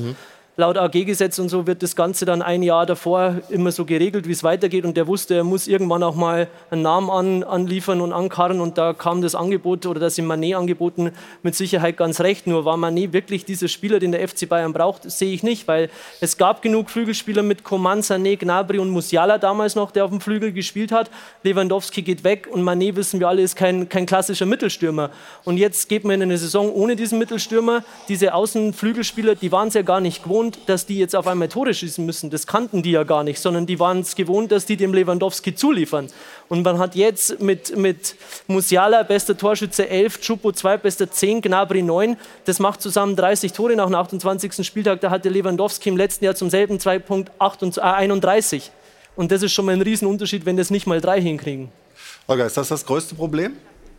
Ja, Bayern ist jetzt schon seit etlichen Jahren auf dieses System eigentlich programmiert. Ja, mit einem Stürmer, dann die Außen. Und äh, ich weiß nicht, was, was Julian Nagelsmann auch vor der Saison irgendwie auch vorhatte. Er hat ja auch seine Ideen mit reingebracht. Und dann ist es natürlich auch ein Zusammenspiel mit den Bossen. Äh, Sadio Ma- Mané halte ich von Wahnsinnsspieler. Ich glaube aber auch, dass er vielleicht auch von den letzten Saisons in Liverpool sehr platt ist. Und äh, ich würde äh, wetten, dass der nächste Saison eine sehr, sehr, sehr gute Saison spielt. Ähm, der Stürmer Nummer 9 fehlt, aber den hätte man vielleicht auch vor zwei, drei Jahren eben schon irgendwie schauen können, was da irgendwie auf den Markt kommt und irgendwie auch dran, dran denken können, was mit Lewandowski passieren könnte. äh, auch vom Alter her, obwohl Levi in Wahnsinnsform ist, nach wie vor. Ähm, klar, das sind so Kleinigkeiten, wo dann zusammen alles spielen. Ähm, ich glaube aber trotzdem, dass mir auch so ein bisschen, mir fehlt so die Verbundenheit vorne drin. Ja? Ich kenne es halt noch von Ribery Robben, wo die sich zusammengeführt haben. Da, da war es ein ja, Augenschmaus von hinten zuzuschauen. Ja? Das, das fehlt mir vorne. Ja? Das könnte Gnabry, Sané, Mané auch tun. Ja? Die haben die Qualität, da zusammen zwei, drei Spiele stehen zu lassen, auf jeden Fall. Ähm, da fehlt es mir, dass die zusammen sich setzen und sagen, pass auf, wir haben vorne drin ähm, die Chance, da was zu kreieren. Wir haben die Power, wir haben die Qualität und jetzt wollen wir das auch zeigen den Leuten da draußen, dass wir ja, das können. Weil du es gerade angesprochen hast, äh, Robben Ribéry. Wir hatten jetzt diesen, diesen Zwischenfall in der Kabine in, in, in Manchester. Ja? Das Sadio Mané, Leroy Sané, eine verpasst. Äh, der Leroy Sané hat mit der dicken Lippe jetzt gespielt. Ähm, du hast das bei Robben Ribéry in der Kabine auch miterlebt. Da gab es auch Handgreiflichkeiten, richtig? Es kommt halt im Fußball vor. Ich meine, das sind, das sind Egos, so, die aufeinander äh, prassen. Ist eine größere Nummer, als dann intern auch ist, sage ich ganz ehrlich. Ähm, das wird natürlich aufgebauscht. Es gehört dazu auf eine Art und Weise. Es sind gefrustete Aber es gehört Spieler. ja nicht dazu, dass man sich an die Wäsche geht oder dass man sich ins Gesicht haut, oder? Ja, aber ich habe damit Mama. Stefan, hast du mal einem eine in der, in der Nein, ich nicht. Okay. Aber ich habe einem gesagt, dass der das machen soll. Lass mich raten. Ich habe eine Theorie. Sag mal. Ich habe eine gewagte Theorie. Hast du mit einem Basken damals gesprochen? Ja. Ah, Nein, wir hatten ja auch den Vorfall. Nein, da war Lisa Razou, äh, Matthäus, das sieht man hier, ja? Auf dem Trainingsplatz. So, und dann hat es mal kurz. Hat's mal gescheppert. Also jetzt nicht. Nee, jetzt. Jetzt sagt, kommt der linke Schwinger erst, ja. Jetzt kommt aber noch eine Sache dazu. Ne? Nein, um also, das nochmal abzuschließen. Ja. So, ähm, Ottmar hat gesagt, nach dem Training, Stefan, komm mal kurz rein, ich war Kapitän der Mannschaft, wir müssen kurz reden wegen diesem Vorfall, was machen wir, suspendieren, Geldstrafe. Ich sage, ja, Geldstrafe natürlich, klar, musst du ja machen, Zeichen setzen, aber keine Suspendierung. Dagegen habe ich mich ausgesprochen, weil du schwächst ja deine Mannschaft, dein Team selber für das kommende Spiel. Also, Also Lisa Razou wurde damals nicht, nicht suspendiert, er hat eine hohe Geldstrafe bekommen. Und nochmal jetzt zurück zu Mané. Äh, Mané. Ich würde ihm ihn auch am Mittwoch gegen Manchester City von Anfang an stellen. Weil er ist in der Bringschuld. Er war einsichtig und ich würde ihm jetzt den Ball rüberspielen und sagen, so, du performst am Mittwoch von Anfang an im Stadion gegen Man City. Das würde ich machen.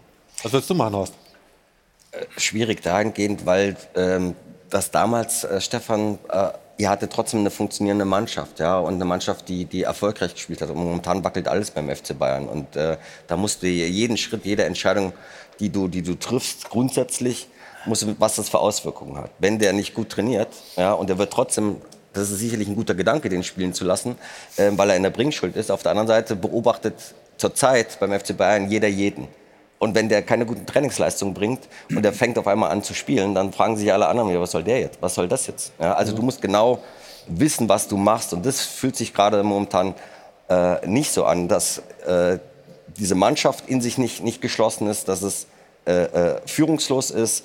Äh, ich finde, Thomas Tuchel kann am wenigsten dafür, äh, aber es ist eine Gesamtproblematik, die da vorne. Der Kader hat Lücken auf der neuen. Das war von vornherein klar, dass man 30 Tore ersetzen muss.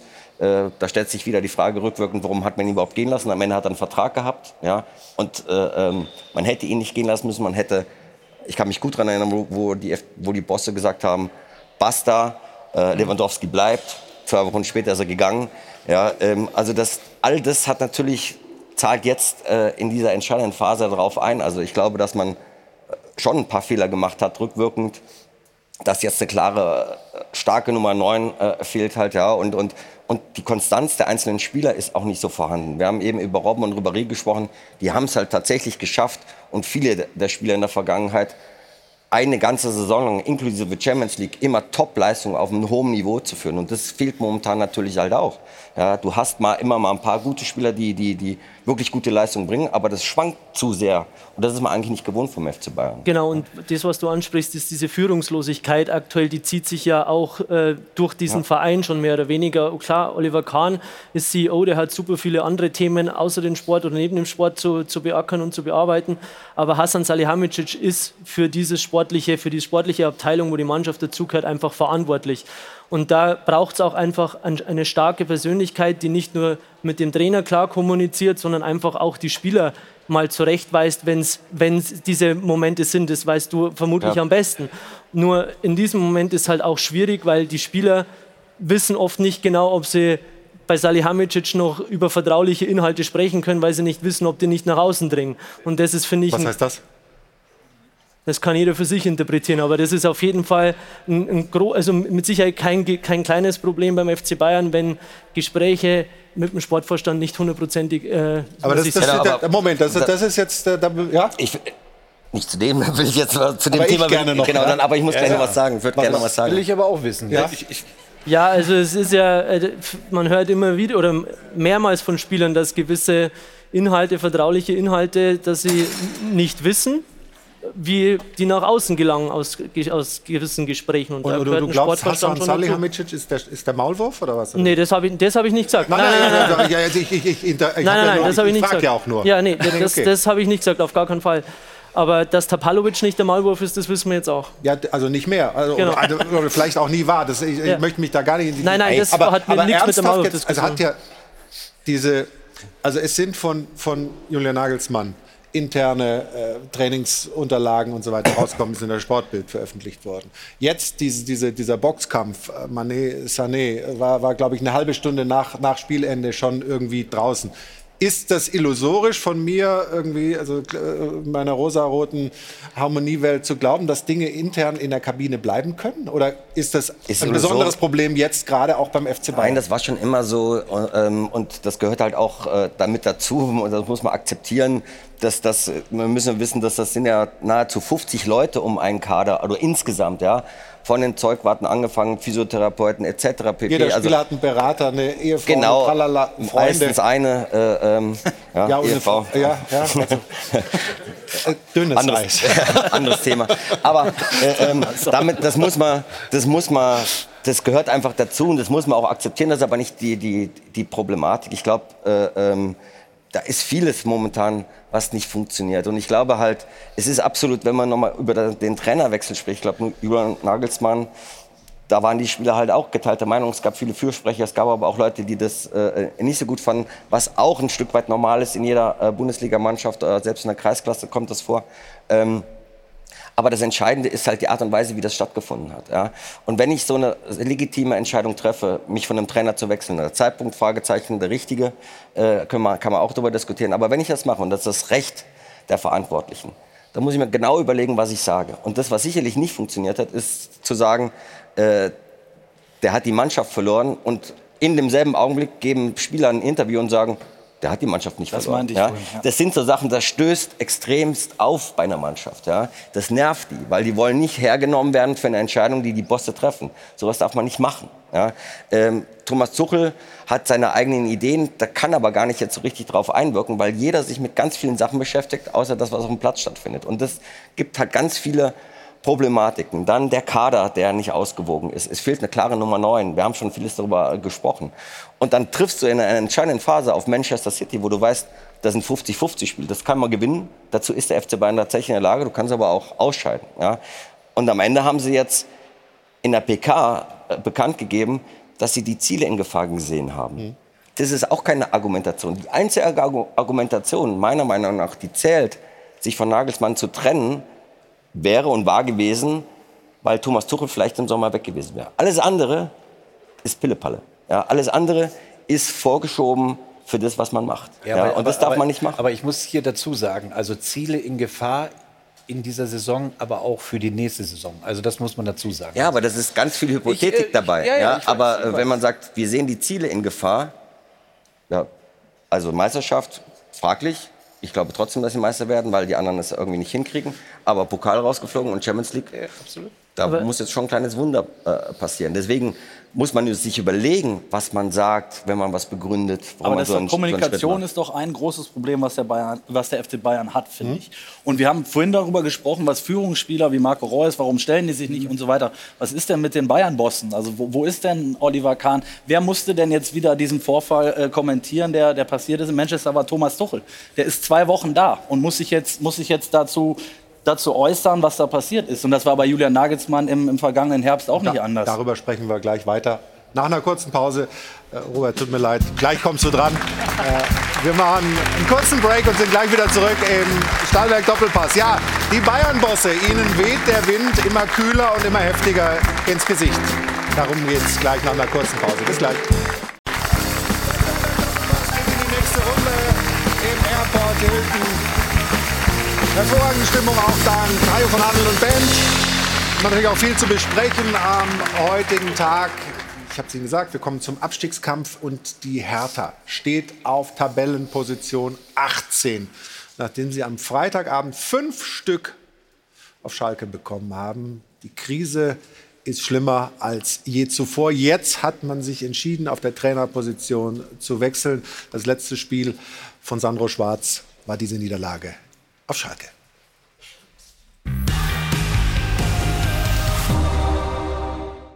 Abgang Sandro Schwarz. Der Trainer ist mit Hertha BSC am Tabellenende angekommen, nach einer desaströsen Vorstellung bei den Schalkern.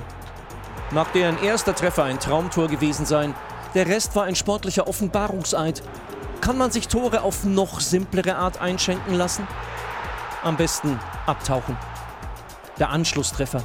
Das zarte Hoffnungspflänzchen kurz vor der Pause. Nach Seitenwechsel sofort wieder zertrampelt vom bis dato Tabellenletzten. Fünf Gegentreffer kassiert. Und das bei einer Mannschaft, die davor in zehn Rückrundenspielen ganze sechs Türchen erzielt hatte. Der Blick sollte nach oben gehen. Doch da steht nur die brutale Realität. Jeder wird uns jetzt abschreiben, aber es geht auch wieder den Kopf nach oben zu richten und nach vorne zu schauen. Ähm, aber ähm, nicht einfach ein Weiter so wird es so nicht geben. Na, ich bin realistisch, auch mit der Situation und bin in der Verantwortung. Ganz klar. Hauptverantwortlich, Cheftrainer, wissen wir, wie es läuft. Ja, die Mechanismen des Geschäfts. Am Ende steht der Trainer immer allein da. Dennoch, es war die Berliner Mannschaft, die auf Schalke versagt hat. Und darum stellt sich die Frage, kann ein Trainerwechsel die Hertha noch retten?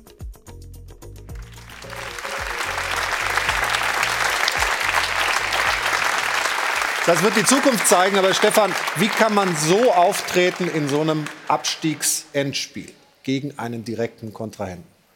Gibt es da irgendeinen Ansatz, irgendeine Erklärung? Gibt es nicht wirklich eine Erklärung, wirklich nicht. Das war nicht Bundesliga-tauglich in keinster Weise. Ähm, du kannst jetzt alle Mannschaftsteile auseinandernehmen, aber dann würden wir um 17 Uhr hier noch sitzen.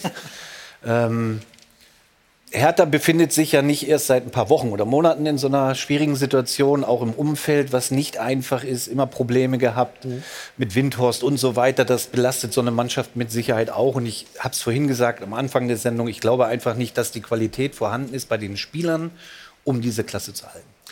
Wir schalten noch mal kurz äh, zum Kollegen Niklas Löwendorf nach äh, Berlin, denn alle berichten darüber, dass Paul Dardai übernehmen soll und wir haben gerade in der Pause auch gesprochen, gehen irgendwie davon aus, dann ist es so ein Feuerwehreinsatz. Ähm, ist Paul denn damit einverstanden? Wann wird der Verein sich mal äußern? Was kannst du uns sagen so zum Zeitplan? Genau, der Verein wird sich aller Voraussicht nach heute noch äußern. Morgen soll dann Pal Dardai seine erste Einheit äh, schon leiten. Dann geht es nämlich in die Vorbereitung auf Werder Bremen. Ganz interessante Geschichte noch, ähm, nach Informationen eben auch von unserem Chefreporter Patrick Berger und mir. Gestern Abend fand noch ein Treffen statt, eben bei Pal Dardai zu Hause mit ähm, Sportdirektor Benny Weber, äh, Zecke Neuendorf und Tom Herrich, dem Geschäftsführer. Und dort ähm, haben die sich äh, besprochen und es dann auch festgemacht, dass Pal Dardai den Amt, das Amt hier nochmal übernehmen wird. Ja, aber die Frage ist, macht er das bis zum Saisonende oder drüber hinaus? Also ich könnte mir vorstellen, dass Paul Dardai auch so seine Bedingungen stellen könnte, zumindest, wenn er wollte. Das ist genau äh, der Punkt. Also wir gehen auch davon aus, dass Paul Dardai grundsätzlich Lust hätte, ein länger, ein langfristigeres Projekt hier wieder zu starten und nicht nur der Feuerwehrmann ist für sechs Spiele. Ähm, wie es genau aussieht, die Konstruktion am Ende, wie er es macht, das wird der Verein dann herausgeben. Also er wird auf jeden Fall für diese sechs Spiele jetzt bereitstehen. Ein mögliches Modell wäre auch eine Option mit äh, Klassenerhalt, weil das ist eine Vertragsverlängerung beinhaltet. Ähm, das ist ein Denkmodell, das Sie sicherlich auch besprechen oder wo man darüber sprechen wird, was vielleicht auch Paldadei möchte. Ja, da werden wir schlauer sein, wenn der Verein sich äußert. Dann warten wir das ab und danken dir nochmals für deine Informationen aus Berlin. Liebe Grüße. Und Stefan, egal für wie lange übernimmt, der neue Trainer wird viel Arbeit haben, wenn wir mal auf ein paar Szenen aus dem Spiel schauen. Du hast gerade gesagt, in, in vielerlei Hinsicht nicht Bundesliga tauglich. Ähm, wir haben hier Tore der Schalker. Das war das ähm, erste Tor von ähm, Skarke. Tim Skarke, erster Treffer, dritte Minute. Das war natürlich schon mal ähm, Es fing ja schon mit dem Einwurf an, den du zum Gegner wirfst. Mhm. So, damit in den Konter läufst, dann die Zweikämpfe nicht annimmst. Also, ich meine, Zweikämpfe musst du pauschal annehmen, vor allen Dingen im Abstiegskampf. Und wenn du das alles nicht tust, dann kriegst du halt auch solche Gegentore. Ne? Okay, dass der da oben ähm, unter die Latte geschweißt wird, das passiert auch nicht immer. Aber äh, wir sehen hier die Zeitlupe nochmal. Also da liegst du halt dann schon ganz früh zurück. Äh, dass das nicht gerade positiv sich auf eine Mannschaft auswirkt, haben wir oft genug erlebt. Aber wir können beim 2-0 nochmal schauen von Bülter, wie sich Spieler, auch Spieler, die geholt wurden, um Stabilität äh, reinzubringen, wie Zigerci, hier am Rand verhalten. Genau, zentrale Spieler einfach. Also das ist so ein, ein Einwurf der Schalker und jetzt dieses Zweikampfverhalten, er will vor dem Ball kommen, völlig falsch eingeschätzt. Und dann stehst du ja schon äh, in Gleichzahl und gleich in, in Unterzahl da. So. Und jetzt spielen die Schalker das natürlich auch gut, aber die sind ja völlig orientierungslos. Du darfst dem Auch der Bülter- Innenverteidiger mit Bülter, Ja, ne? und, und auch hinten im Zentrum. Du, da, du musst ja wissen, dass du einen im Rücken hast. Und so, dementsprechend musst du dich orientieren. Und wenn der Richter dann kurz geht, dann macht er ja alles falsch im Fußball. Also ich bin kein Innenverteidiger, aber ich denke mal, dass er alles falsch macht. Und ich glaube, da müssen wir dann doch wieder auf die Qualität des Teams zu sprechen kommen. Ähm, ich ich mache es kurz, wir sitzen nicht bis 17 Uhr, aber der Torwart ist jung und macht viele unsichere Sachen. Viele Tore in letzter Zeit fallen durch ihn. Die Verteidigung ist nicht Bundesliga-tauglich. Das Mittelfeld, das zentrale Mittelfeld ist überaltert mit einem 36-jährigen Boateng, der keine 90 durchhält, ansonsten ein guter Fußballer ist. Cigerci, der aus der Türkei kommt, von einem Verein, der kein großer war.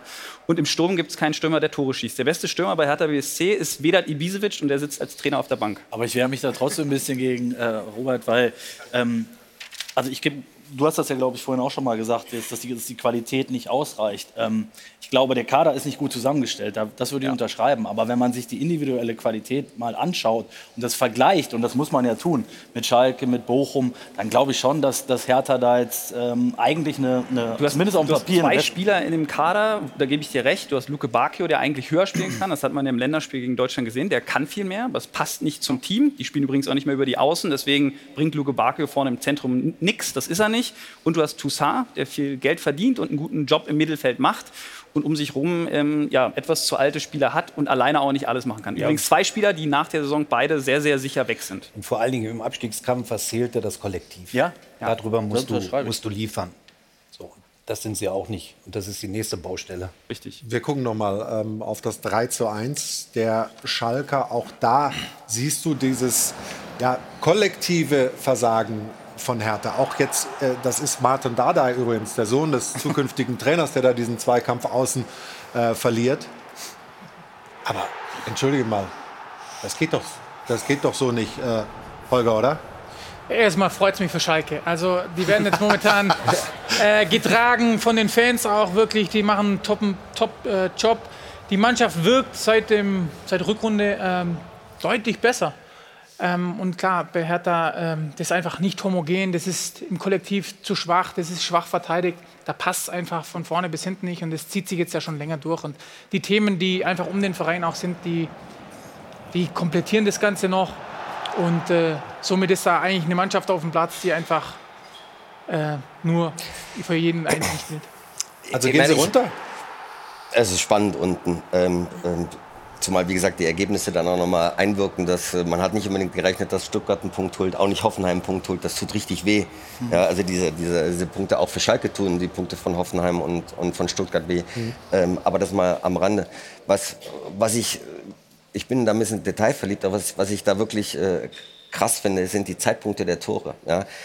Das war klar, dass das ein sehr, sehr wichtiges Spiel werden wird auf Schalke. Ja. Dritte Minute. Ja, dann kriegen sie am Anfang ein Tor, ja, dann kriegen sie nach einem schnellen 2-0 alles dilettantisch verteidigt halt, dann kommen sie aber zurück und machen das 2-1 kurz vor der Pause. Hm. Und dass du Das dann in der, 3-1 ist 8. in der 48. Und dass du in der 48. Minute das 3-1 kriegst, ist unglaublich. Ja, weil du hast es in der ersten Halbzeit schon mal erlebt. Und es kann halt mal passieren, auch wenn du gedanklich ein Stück weit auf dieses wichtige Spiel vorbereitet bist. Aber dass du in der 80., 48. Minute das dritte Tor kriegst, sagt am Ende sehr, sehr viel aus über das, was in den Köpfen äh, der Spieler vorgeht, nämlich gar nichts. Ja, weil das darf nämlich nicht passieren. Ich finde, ähm, wir, wir hacken jetzt natürlich zu Recht auch ziemlich auf Hertha rum, aber Holger hat es gerade auch angesprochen. Ich finde, Schalke macht halt einfach auch, äh, seit Thomas Reis äh, da eine gewisse Stabilität reinbekommen hat, auch echt einen guten Job. Ne? Und die Fans spielen einfach in diesem Verein, Horst war lange genug da, eine unfassbare Rolle. Aber trotzdem, wenn wir bei der Hertha bleiben und mal aufs Restprogramm schauen, ähm, dann sehen wir, dass es da ja Chancen und Risiken zugleich gibt. Also sie spielen noch mit, mit Stuttgart und Bochum gegen zwei direkte Kontrahenten, aber leicht, würde ich mal sagen, sieht das Restprogramm nicht aus. Nee, ja, und schon gar nicht in der Verfassung. Genau so ist es. Ich muss auch sagen, normalerweise würde man sagen, im Abstiegskampf, das ist ein Programm, damit kann man arbeiten als Verein. Da ist alles noch möglich. Ne? Und so wird wahrscheinlich Paul Dardai auch rangehen an die ganze Geschichte. Ich mag Dardai als Trainer sehr. Der hat in Berlin viel erreicht. Aber auch wieder, dieses Team ist total demoralisiert, gerade nach dem Ding jetzt. Und es gibt Vereine wie Schalke, wie Stuttgart, äh, wie Bochum, die alle letztlich besser drauf sind. Nicht nur ähm, vom Fußballerischen her, sondern einfach auch von der Stimmung im Verein. Und es sind jetzt nur noch sechs Spiele. Viel ist es nicht mehr. Ja. Und mir fehlt da so ein bisschen der Glaube dran, dass, ähm, dass man aus diesen Spielen viele Punkte holt. Auch wenn viele davon noch zu Hause stattfinden. Da findet natürlich ganz viel im Kopf statt. Und eigentlich äh, wäre es mal interessant gewesen, jetzt an einem Samstag nach dem Spiel äh, die Mannschaft zu versammeln, einen Flipchart aufzubauen, die, das Restprogramm hinzustellen und die Einschätzung der Mannschaft zu geben nach den Eindrücken auf Schalke. Gegen wen gewinnen wir denn noch? Ja, um Bewusstsein zu schaffen, was jetzt eigentlich gefordert ist. Und wenn sie dann ehrlich miteinander sind mit den, mit den Eindrücken von, von, von Freitagabend, sagen die ja, also wo sollen wir denn? Eigentlich, ja. Gegen Bayern gewinnen wir nicht, gegen Bremen gewinnen wir nicht. Ja, Wolfsburg wird auch schwierig halt. Ja, und direkten Konkurrenten haben wir ja gezeigt, dass wir es nicht können. Also eigentlich. Also geht, also geht also ist schwierig. runter. Nein, das kann man jetzt noch nicht sagen, ja, weil das ist ja das Spannende am Abstiegskampf, dass sich das permanent, Verändert äh, weil es so eng ist, äh, verändert. Und ich glaube, alle und auch die Hertha haben natürlich noch die Möglichkeit, äh, aus eigener Kraft zu schaffen. Und vielleicht ändert sich die Dynamik eben mit dem neuen Trainer, mit Paul Dardai. Und die Frage, die ich mir stelle, ähm, Robert hat das gesagt, ja, der hat wahnsinnig viele Verdienste für die Hertha. Wie wird es aufgenommen bisher? Jana, du hast ein bisschen im Social geguckt. Ähm, was sind so die Reaktionen zu diesem Namen, zu diesem bekannten, zu diesem Hertha-Namen Paul Dardai? Ja, ich glaube, dieses Bild fasst es ganz gut zusammen. Die Hertha ist so ein bisschen was wie ein Kreislauf. In der Tat muss man sagen, es hat was von Papa kommt nach Hause. Also Paul Dardai jetzt zum insgesamt dritten Mal wieder der Mann an der Seitenlinie bei der Hertha. Dardai sein ist alles, so fasst es Mickey Beisenherz zusammen. Michael, hier wird es etwas inhaltlicher, sagt, wieso lässt man Paul Dardai bei der Hertha nicht einfach wie Streich zum Beispiel ja auch in Freiburg 12 bis 15 Jahre lang durchziehen? Schlechter als ohne ihn kann es ja nicht werden. Also etwas Frust auch hier zwischen den Zeilen rauszulesen. Und äh, er sagt, die Liebe, die Paul Dardai für unseren Verein spürt, muss unglaublich sein, dass dieser Mann nach all der Scheiße wieder übernimmt. Hut ab. Also es ist eher Zuversicht in Sachen äh, Paul Dardai jetzt, der neue alte Mann bei der Hertha, was die Fans angeht. Danke, Diana, für diesen Überblick. Und wir sprechen gleich hier über den Herzensverein von Holger Badstüber, über den VfB Stuttgart. Die haben ja mit einem Trainerwechsel, so hat man den Eindruck, einen Turnaround hingekriegt. Ob das nachhaltig ist und wie da das Restprogramm aussieht, wie du die Situation siehst, besprechen wir gleich. Jetzt gibt es erstmal Anna Dollack mit den Neobet-Quoten zum heutigen Sonntag und auch zum kommenden Mittwoch zum Bayern-Spiel gegen Manchester City. Anna, bitte. Dankeschön, Anna. Und Jana ist mittlerweile hier auf ihrem Lieblingsplatz angekommen, auf dem roten Sesselchen. Und ich habe gerade gesagt, wir sprechen über den VfB Stuttgart. Da gibt es einen Effekt eines äh, Trainerwechsels. Ja, weil wir haben ja lange auf den Labbadia-Effekt gewartet. Der wollte nicht so wirklich eintreten. Mhm. Dafür kommt der Sebastian Hoeneß-Effekt umso spürbarer. Wir schauen mal auf ein paar Zahlen. Es war das dritte Pflichtspiel ohne Niederlage gestern, dieses Remis gegen Borussia Dortmund. Eine Zweikampfquote von 53,7 Prozent unter Sebastian Hoeneß in Stuttgart, also jetzt in den drei Spielen als Durchschnittswert. Und es waren insgesamt jetzt sechs Tore in den letzten beiden Pflichtspielen. Das sind schon Zahlen, die lassen sich durchaus sehen. Man möchte sagen, geht dann doch. Also warum denn auf einmal? Das ist die entscheidende Frage. Hönes ist ja jetzt einer mit Stallgeruch. Deswegen vielleicht mal die Frage an Holger. Wie wichtig ist dieses Thema Identifikation bei einem neuen Trainer, vor allem wenn er einen Verein in der Phase wie den VfB übernimmt? Schon wichtig, weil er den Verein äh, kennt. Beim VfB ist natürlich ein bisschen ja, anders zu differenzieren, weil der VfB hat über die Jahre so viel Wechsel intern gehabt, dass es dann jetzt äh, nicht so einfach ist, da wieder ja, die gleiche Struktur äh, zu finden wie, wie damals. Aber es ist wichtig und ich glaube, er hat da Stellschrauben äh, gedreht, die gewirkt haben. Es waren nicht viele, aber die sind immens wichtig und immens wichtig für den VfB sind einfach auch diese Heimfans, wie auf Schalke eben auch. Die haben sie gestern auch zu diesem 3-3 getragen. Ähm, wie gesagt, ich hoffe es für den VfB und äh, ich wünsche es, dass die wirklich in der Liga bleiben. Horst, dieses 3 zu 3 gegen Borussia am Ende in Unterzahl, was kann es auslösen bei einer Mannschaft, die ja immer noch unten drin steht? Genau, darf man nicht vergessen. Also es ist einfach sehr, sehr eng und da kannst du noch jeden erwischen. Ähm, aber das, was gestern passiert ist, löst natürlich extrem was aus. Ja, äh, Verbundenheit, äh, die Mannschaft fängt wieder extrem an sich zu glauben.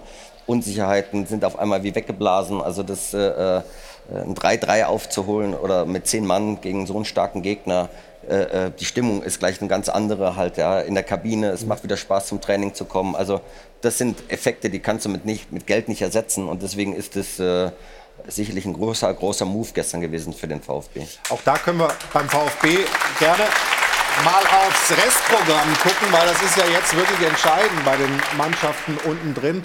Auch das haben wir mal vorbereitet, wenn wir gleich einblenden, da sehen Sie es.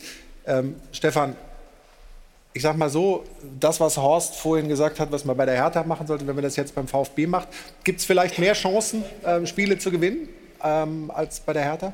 Also wichtig bei Stuttgart ist ja, die Mannschaft ist intakt. Spielen gegen die also, Hertha, ne? Und haben eine tolle Moral gezeigt. Ähm, also wenn sie so weiter performen und daran glaube ich, mit den Fans auch im Rücken, dann werden sie die Klasse halten. Sehe ich eher Bochum mit großen Problemen. Dass die noch mal wieder runterrutschen? Dass die noch mal runterkommen, müssen heute gegen Union in Berlin ran.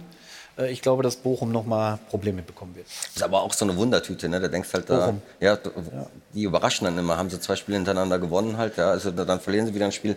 Die sind es auch gewohnt, also deswegen ist es wirklich ja. richtig spannend. Äh, die lassen sich halt auch von der Niederlage nicht, nicht äh, äh, ja, aus dem Tritt bringen. Halt. Die, die kennen ihre Situation am ehesten noch von allen Mannschaften, die da unten drin sind. Haben den wenigsten Druck wahrscheinlich. Und weil man unten natürlich sich auch immer vergleicht und auch guckt, wo, wo müssen denn die anderen hin, wie sieht das da aus? Gucken wir auch noch mal auf Schalke, auf das ja. Restprogramm. Und da fällt natürlich schon auf, was die hinten raus äh, noch für Kaliber zu bespielen haben. Wenn wir gleich sehen, das ist noch das Programm vom VfB, aber die Kollegen werden es gleich ähm, umswitchen. Und du weißt es ja, was, was hinten für, für große Gegner kommen. Das heißt also, Schalke muss jetzt schnell, da sehen wir es. Also Freiburg, Bremen, Mainz, hm, okay, alles auch nicht geschenkt. Aber dann Bayern, Frankfurt, Leipzig. Ne? Das, das Blöde an dem Zusammenhang ist, dass es halt mehr Auswärtsspiele sind als Heimspiele sind, weil zu Hause ist das schon natürlich äh, eine Wucht. Vier Auswärtsspiele, ja. Das, das äh, tut ein bisschen weh im, im Vergleich zu den, zu den anderen. Aber nach wie vor, ich sage, da, da kann es jeden noch treffen. Und Schalke ist ja gerade froh, dass sie überhaupt wieder. Ja, dass sie überhaupt eine Chance genau, haben. Ja? Genau. Und die können, also ich finde auch, auch die letzten drei, klar, Bayern, Frankfurt, Leipzig hört sich zwar jetzt brutal an, aber die waren auch jetzt alle irgendwie nicht so stark, dass, dass Schalke da nichts holen könnte. Und Schalke hat es jetzt in der Rückrunde irgendwie cool gemacht. Die haben nur vier Spiele verloren, wenn ich das richtig mhm. im Kopf habe. Und wenn du im Abstiegskampf bist und erstmal keine Spiele verlierst, machst du schon mal relativ viel richtig. Und von daher, selbst denen, da trage ich denen auch zu, dass sie da noch punkten am Ende. Wenn ich noch einen, einen Satz, ohne auf die Zeit zu schauen, aber entscheidend ist. Du musstest doch Toilette. Wenn, ja, ich weiß. aber ähm, es ist wirklich nach, nach hinten heraus echt nicht unwichtig, gegen wen man wirklich spielt. Und wenn man auf Mannschaften trifft, wo es nach oben nichts mehr geht und nach unten nichts mehr geht, dann ist es manchmal leichter gegen so Gegner zu spielen, als wir sagen, ey, wir müssen noch in die Champions League, ey, wir Ja. müssen noch in die, in die Euroleague rein oder wir wollen noch deutscher Meister werden halt. Also von daher ist das äh, nochmal entscheidend. Und letztlich ist es auch oft so, wenn wir, wenn wir dann die Mannschaften qualitativ bewerten, das spielt dann auch nicht unbedingt immer noch die Hauptrolle äh, im Abstiegskampf am Ende. Jana, hast du Spenden eingesammelt heute? Ja, anders würde ich mich nicht in diese Runde trauen. Bitte, du bist Ja, immer herzlich also willkommen. Ohne dass du Geld mitbringst. Aber Ich- wir aber freuen uns natürlich, dass du Spenden besser, eingesammelt ne? hast. Haben wir. Und zwar namentlich von Veras Haarteam aus Lassfelde, Markus und Joachim, die Familie Steinki aus Rheinstetten, die Groundhoppers Oberbiber, André und Roman aus Zürich, der TSV Absberg, das ist der Tabellenführer der Kreisliga West Mittelfranken, Glückwunsch dazu, und äh, die JGV Dietkirchen Offheim. Vielen Dank, danke. Es sind knapp 300 Euro. Dankeschön. Vielen Dank dafür.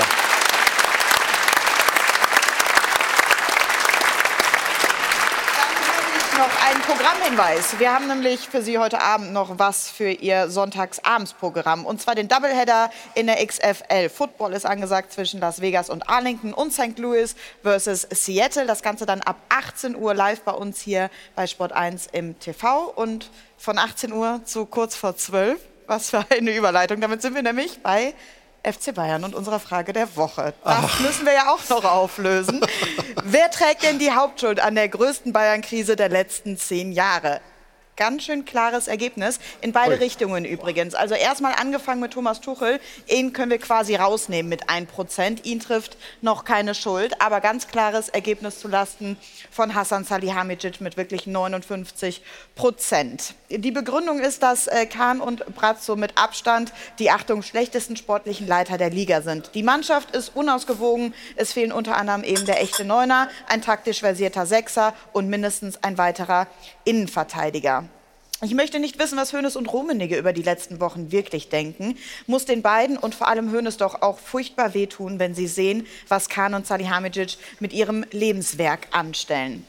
Dann wird aber auch die Mannschaft in die Pflicht genommen. Sehr kreativer Tweet hier von Olaf. Also EEE, das war eben Auswahlmöglichkeit die Mannschaft. Jeder der elf plus die fünf auf dem Platz, die sind dafür verantwortlich, mit Ausnahme von Delicht, der eigentlich immer abliefert. Alle anderen spielen zum Teil deutlich unterhalb ihrer Potenziale. Also harte Worte aus dem Netz. Jetzt wollen wir noch hören, was Sie zu Hause am Dopafon sagen. Ich denke, dass Schuld an der gesamten Krise mit der Hasan Salihamidzic ist, weil er nicht in der Lage ist, den Kader gut zusammenzustellen. Da gibt es nur drei Namen zu nennen: Kimmich, Kahn und Neuer. ehemalige Leistungsträger wie Sami und Gnabry sind völlig außer Form. Man kann Tuchel hier keinen Vorwurf machen. Eher die Einkaufspolitik der letzten Monate ist unterirdisch. Für mich trägt ganz klar die Hauptschuld Hasan Salihamidzic und Oliver Kahn. Man kann einen Trainer nicht während der Saison, während man noch in drei Wettbewerben dabei ist, entlassen. Meine Meinung ist ganz klar, dass mal die Spieler gefordert sind. Alle, die draußen sitzen, können nichts dafür, wenn solche Chancen vergeben werden. Punkt. Punkt. Den machen wir da jetzt auch hinter. Aber ich habe ganz am Anfang der Sendung mal gesagt, wann und wo sehen wir eigentlich Horst Held mal wieder in verantwortlicher Position in der Bundesliga? Ich war doch heute hier, oder? Ja, ja, aber das ist ja, also ich sag mal, äh, du warst gut gelaunt hier, braun gebrannt, keine Frage, aber äh, guter Auftritt. Ähm, Danke. Aber, aber Sportdirektor irgendwo mal wieder? Werden wir sehen. Was ist denn, wenn, wenn Glasner vielleicht auf die Insel, äh, ne, Glasner, wenn, wenn Krösche auf die Insel geht? Die Eintracht hat auch mal gespielt. Dann hat er eine gute Flugverbindung zwischen Frankfurt und Chelsea, London. Okay. Äh, Liverpool, weiß lässt, ich nicht. Lässt sich nicht, äh, lässt sich nicht locken. Nur weiter. Glaubst du, Eintracht? Nur weiter. Hä? Wir sind gespannt. Wir freuen uns auf jeden Fall, dass du da warst. Da, sagen Dankeschön auch an Holger Badstuber und den Rest der Runde. Äh, war sehr schön. Dankeschön für heute. Wie gesagt, wir gucken, wo wir dich wiedersehen, Horst. Und immer gerne wieder hier auf dem roten Sessel. Nächste Woche gibt es wieder einen Stahlwerk-Doppelpass. Dann mit einem Mann, der die Hertha schon mal gerettet hat. Nämlich in der vergangenen Saison. Mit Felix Magath. Wir freuen uns sehr drauf. Bis nächsten Sonntag. Jetzt noch einen schönen Sonntag. Bis dahin, auf Wiedersehen. Welches ist mein Bier? Keine Ahnung. Ich stoße mal mit dem hier an. Prosit zusammen.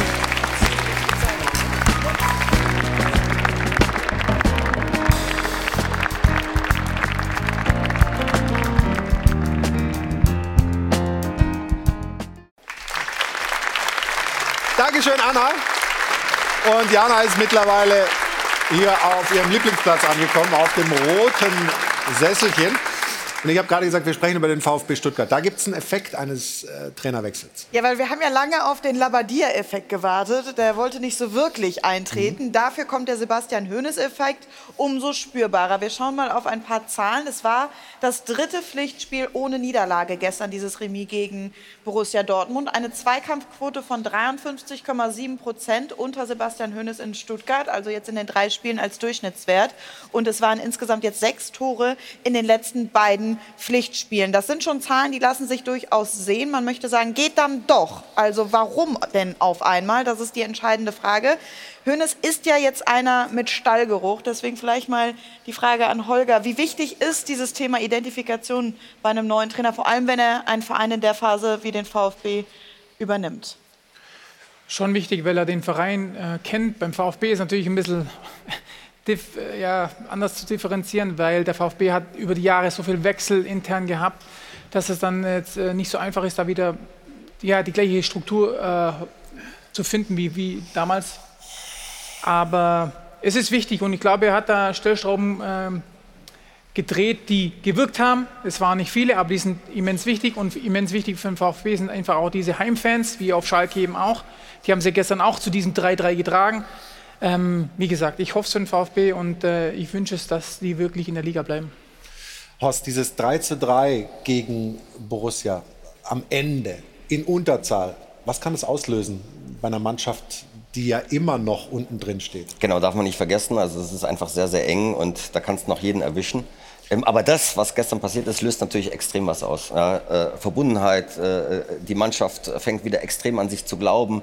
Unsicherheiten sind auf einmal wie weggeblasen. Also das äh, äh, ein 3-3 aufzuholen oder mit zehn Mann gegen so einen starken Gegner, äh, äh, die Stimmung ist gleich eine ganz andere halt ja, in der Kabine. Es macht wieder Spaß zum Training zu kommen. Also das sind Effekte, die kannst du mit, nicht, mit Geld nicht ersetzen und deswegen ist es äh, sicherlich ein großer, großer Move gestern gewesen für den VfB. Auch da können wir beim VfB gerne mal aufs Restprogramm gucken, weil das ist ja jetzt wirklich entscheidend bei den Mannschaften unten drin. Auch das haben wir mal vorbereitet, wenn wir gleich einblenden, da sehen Sie es. Ähm, Stefan, ich sag mal so, das, was Horst vorhin gesagt hat, was man bei der Hertha machen sollte, wenn man das jetzt beim VfB macht, gibt es vielleicht mehr Chancen, ähm, Spiele zu gewinnen ähm, als bei der Hertha? Also wichtig bei Stuttgart ist ja, die Mannschaft ist intakt. Spielen gegen die also, Hertha, ne? Und haben eine tolle Moral gezeigt. Ähm, also wenn sie so weiter performen und daran glaube ich, mit den Fans auch im Rücken, dann werden sie die Klasse halten. Sehe ich eher Bochum mit großen Problemen. Dass die noch mal wieder runterrutschen? Dass die noch mal runterkommen, müssen heute gegen Union in Berlin ran. Äh, Ich glaube, dass Bochum noch mal Probleme bekommen wird. Das ist aber auch so eine Wundertüte, ne? Da denkst halt da, ja, die überraschen dann immer, haben sie zwei Spiele hintereinander gewonnen halt, ja, also dann verlieren sie wieder ein Spiel. Die sind es auch gewohnt, also deswegen ist es wirklich richtig spannend.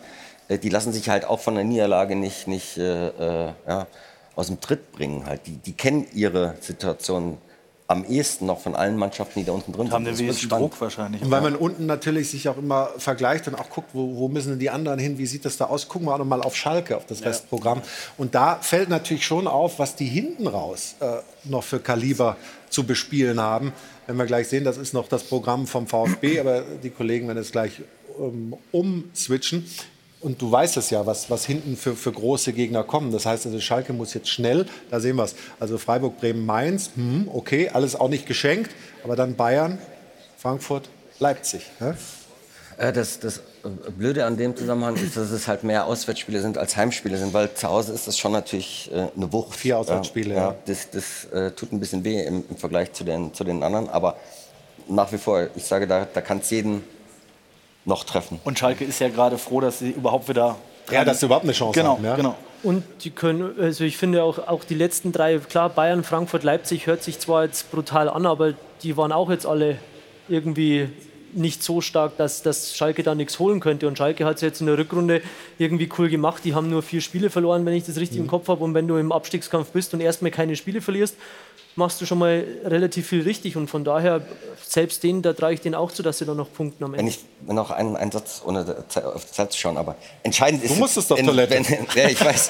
Aber ähm, es ist wirklich nach, nach hinten heraus echt nicht unwichtig, gegen wen man wirklich spielt. Und wenn man auf Mannschaften trifft, wo es nach oben nichts mehr geht und nach unten nichts mehr geht, dann ist es manchmal leichter gegen so Gegner zu spielen, als wir sagen, ey, wir müssen noch in die Champions League, ey, wir ja. müssen noch in die, in die Euroleague rein oder wir wollen noch deutscher Meister werden halt. Also von daher ist es äh, nochmal entscheidend. Und letztlich ist es auch oft so, wenn wir, wenn wir dann die Mannschaften qualitativ bewerten, das spielt dann auch nicht unbedingt immer noch die Hauptrolle äh, im Abstiegskampf am Ende. Jana, hast du Spenden eingesammelt? Heute? Ja, anders würde ich mich nicht in diese Runde trauen. Bitte, du bist ja, immer herzlich also willkommen. Ohne dass du Geld mitbringst. Aber ich, wir freuen uns natürlich, dass du Spenden besser, eingesammelt ne? hast.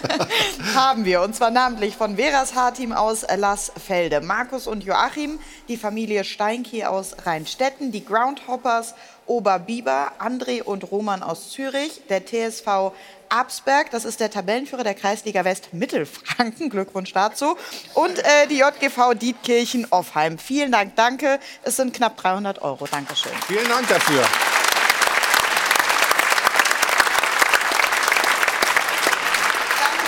Noch einen Programmhinweis. Wir haben nämlich für Sie heute Abend noch was für Ihr Sonntagsabendsprogramm. Und zwar den Doubleheader in der XFL. Football ist angesagt zwischen Las Vegas und Arlington und St. Louis versus Seattle. Das Ganze dann ab 18 Uhr live bei uns hier bei Sport 1 im TV. Und von 18 Uhr zu kurz vor 12. Was für eine Überleitung. Damit sind wir nämlich bei FC Bayern und unserer Frage der Woche. Das Ach. müssen wir ja auch noch auflösen.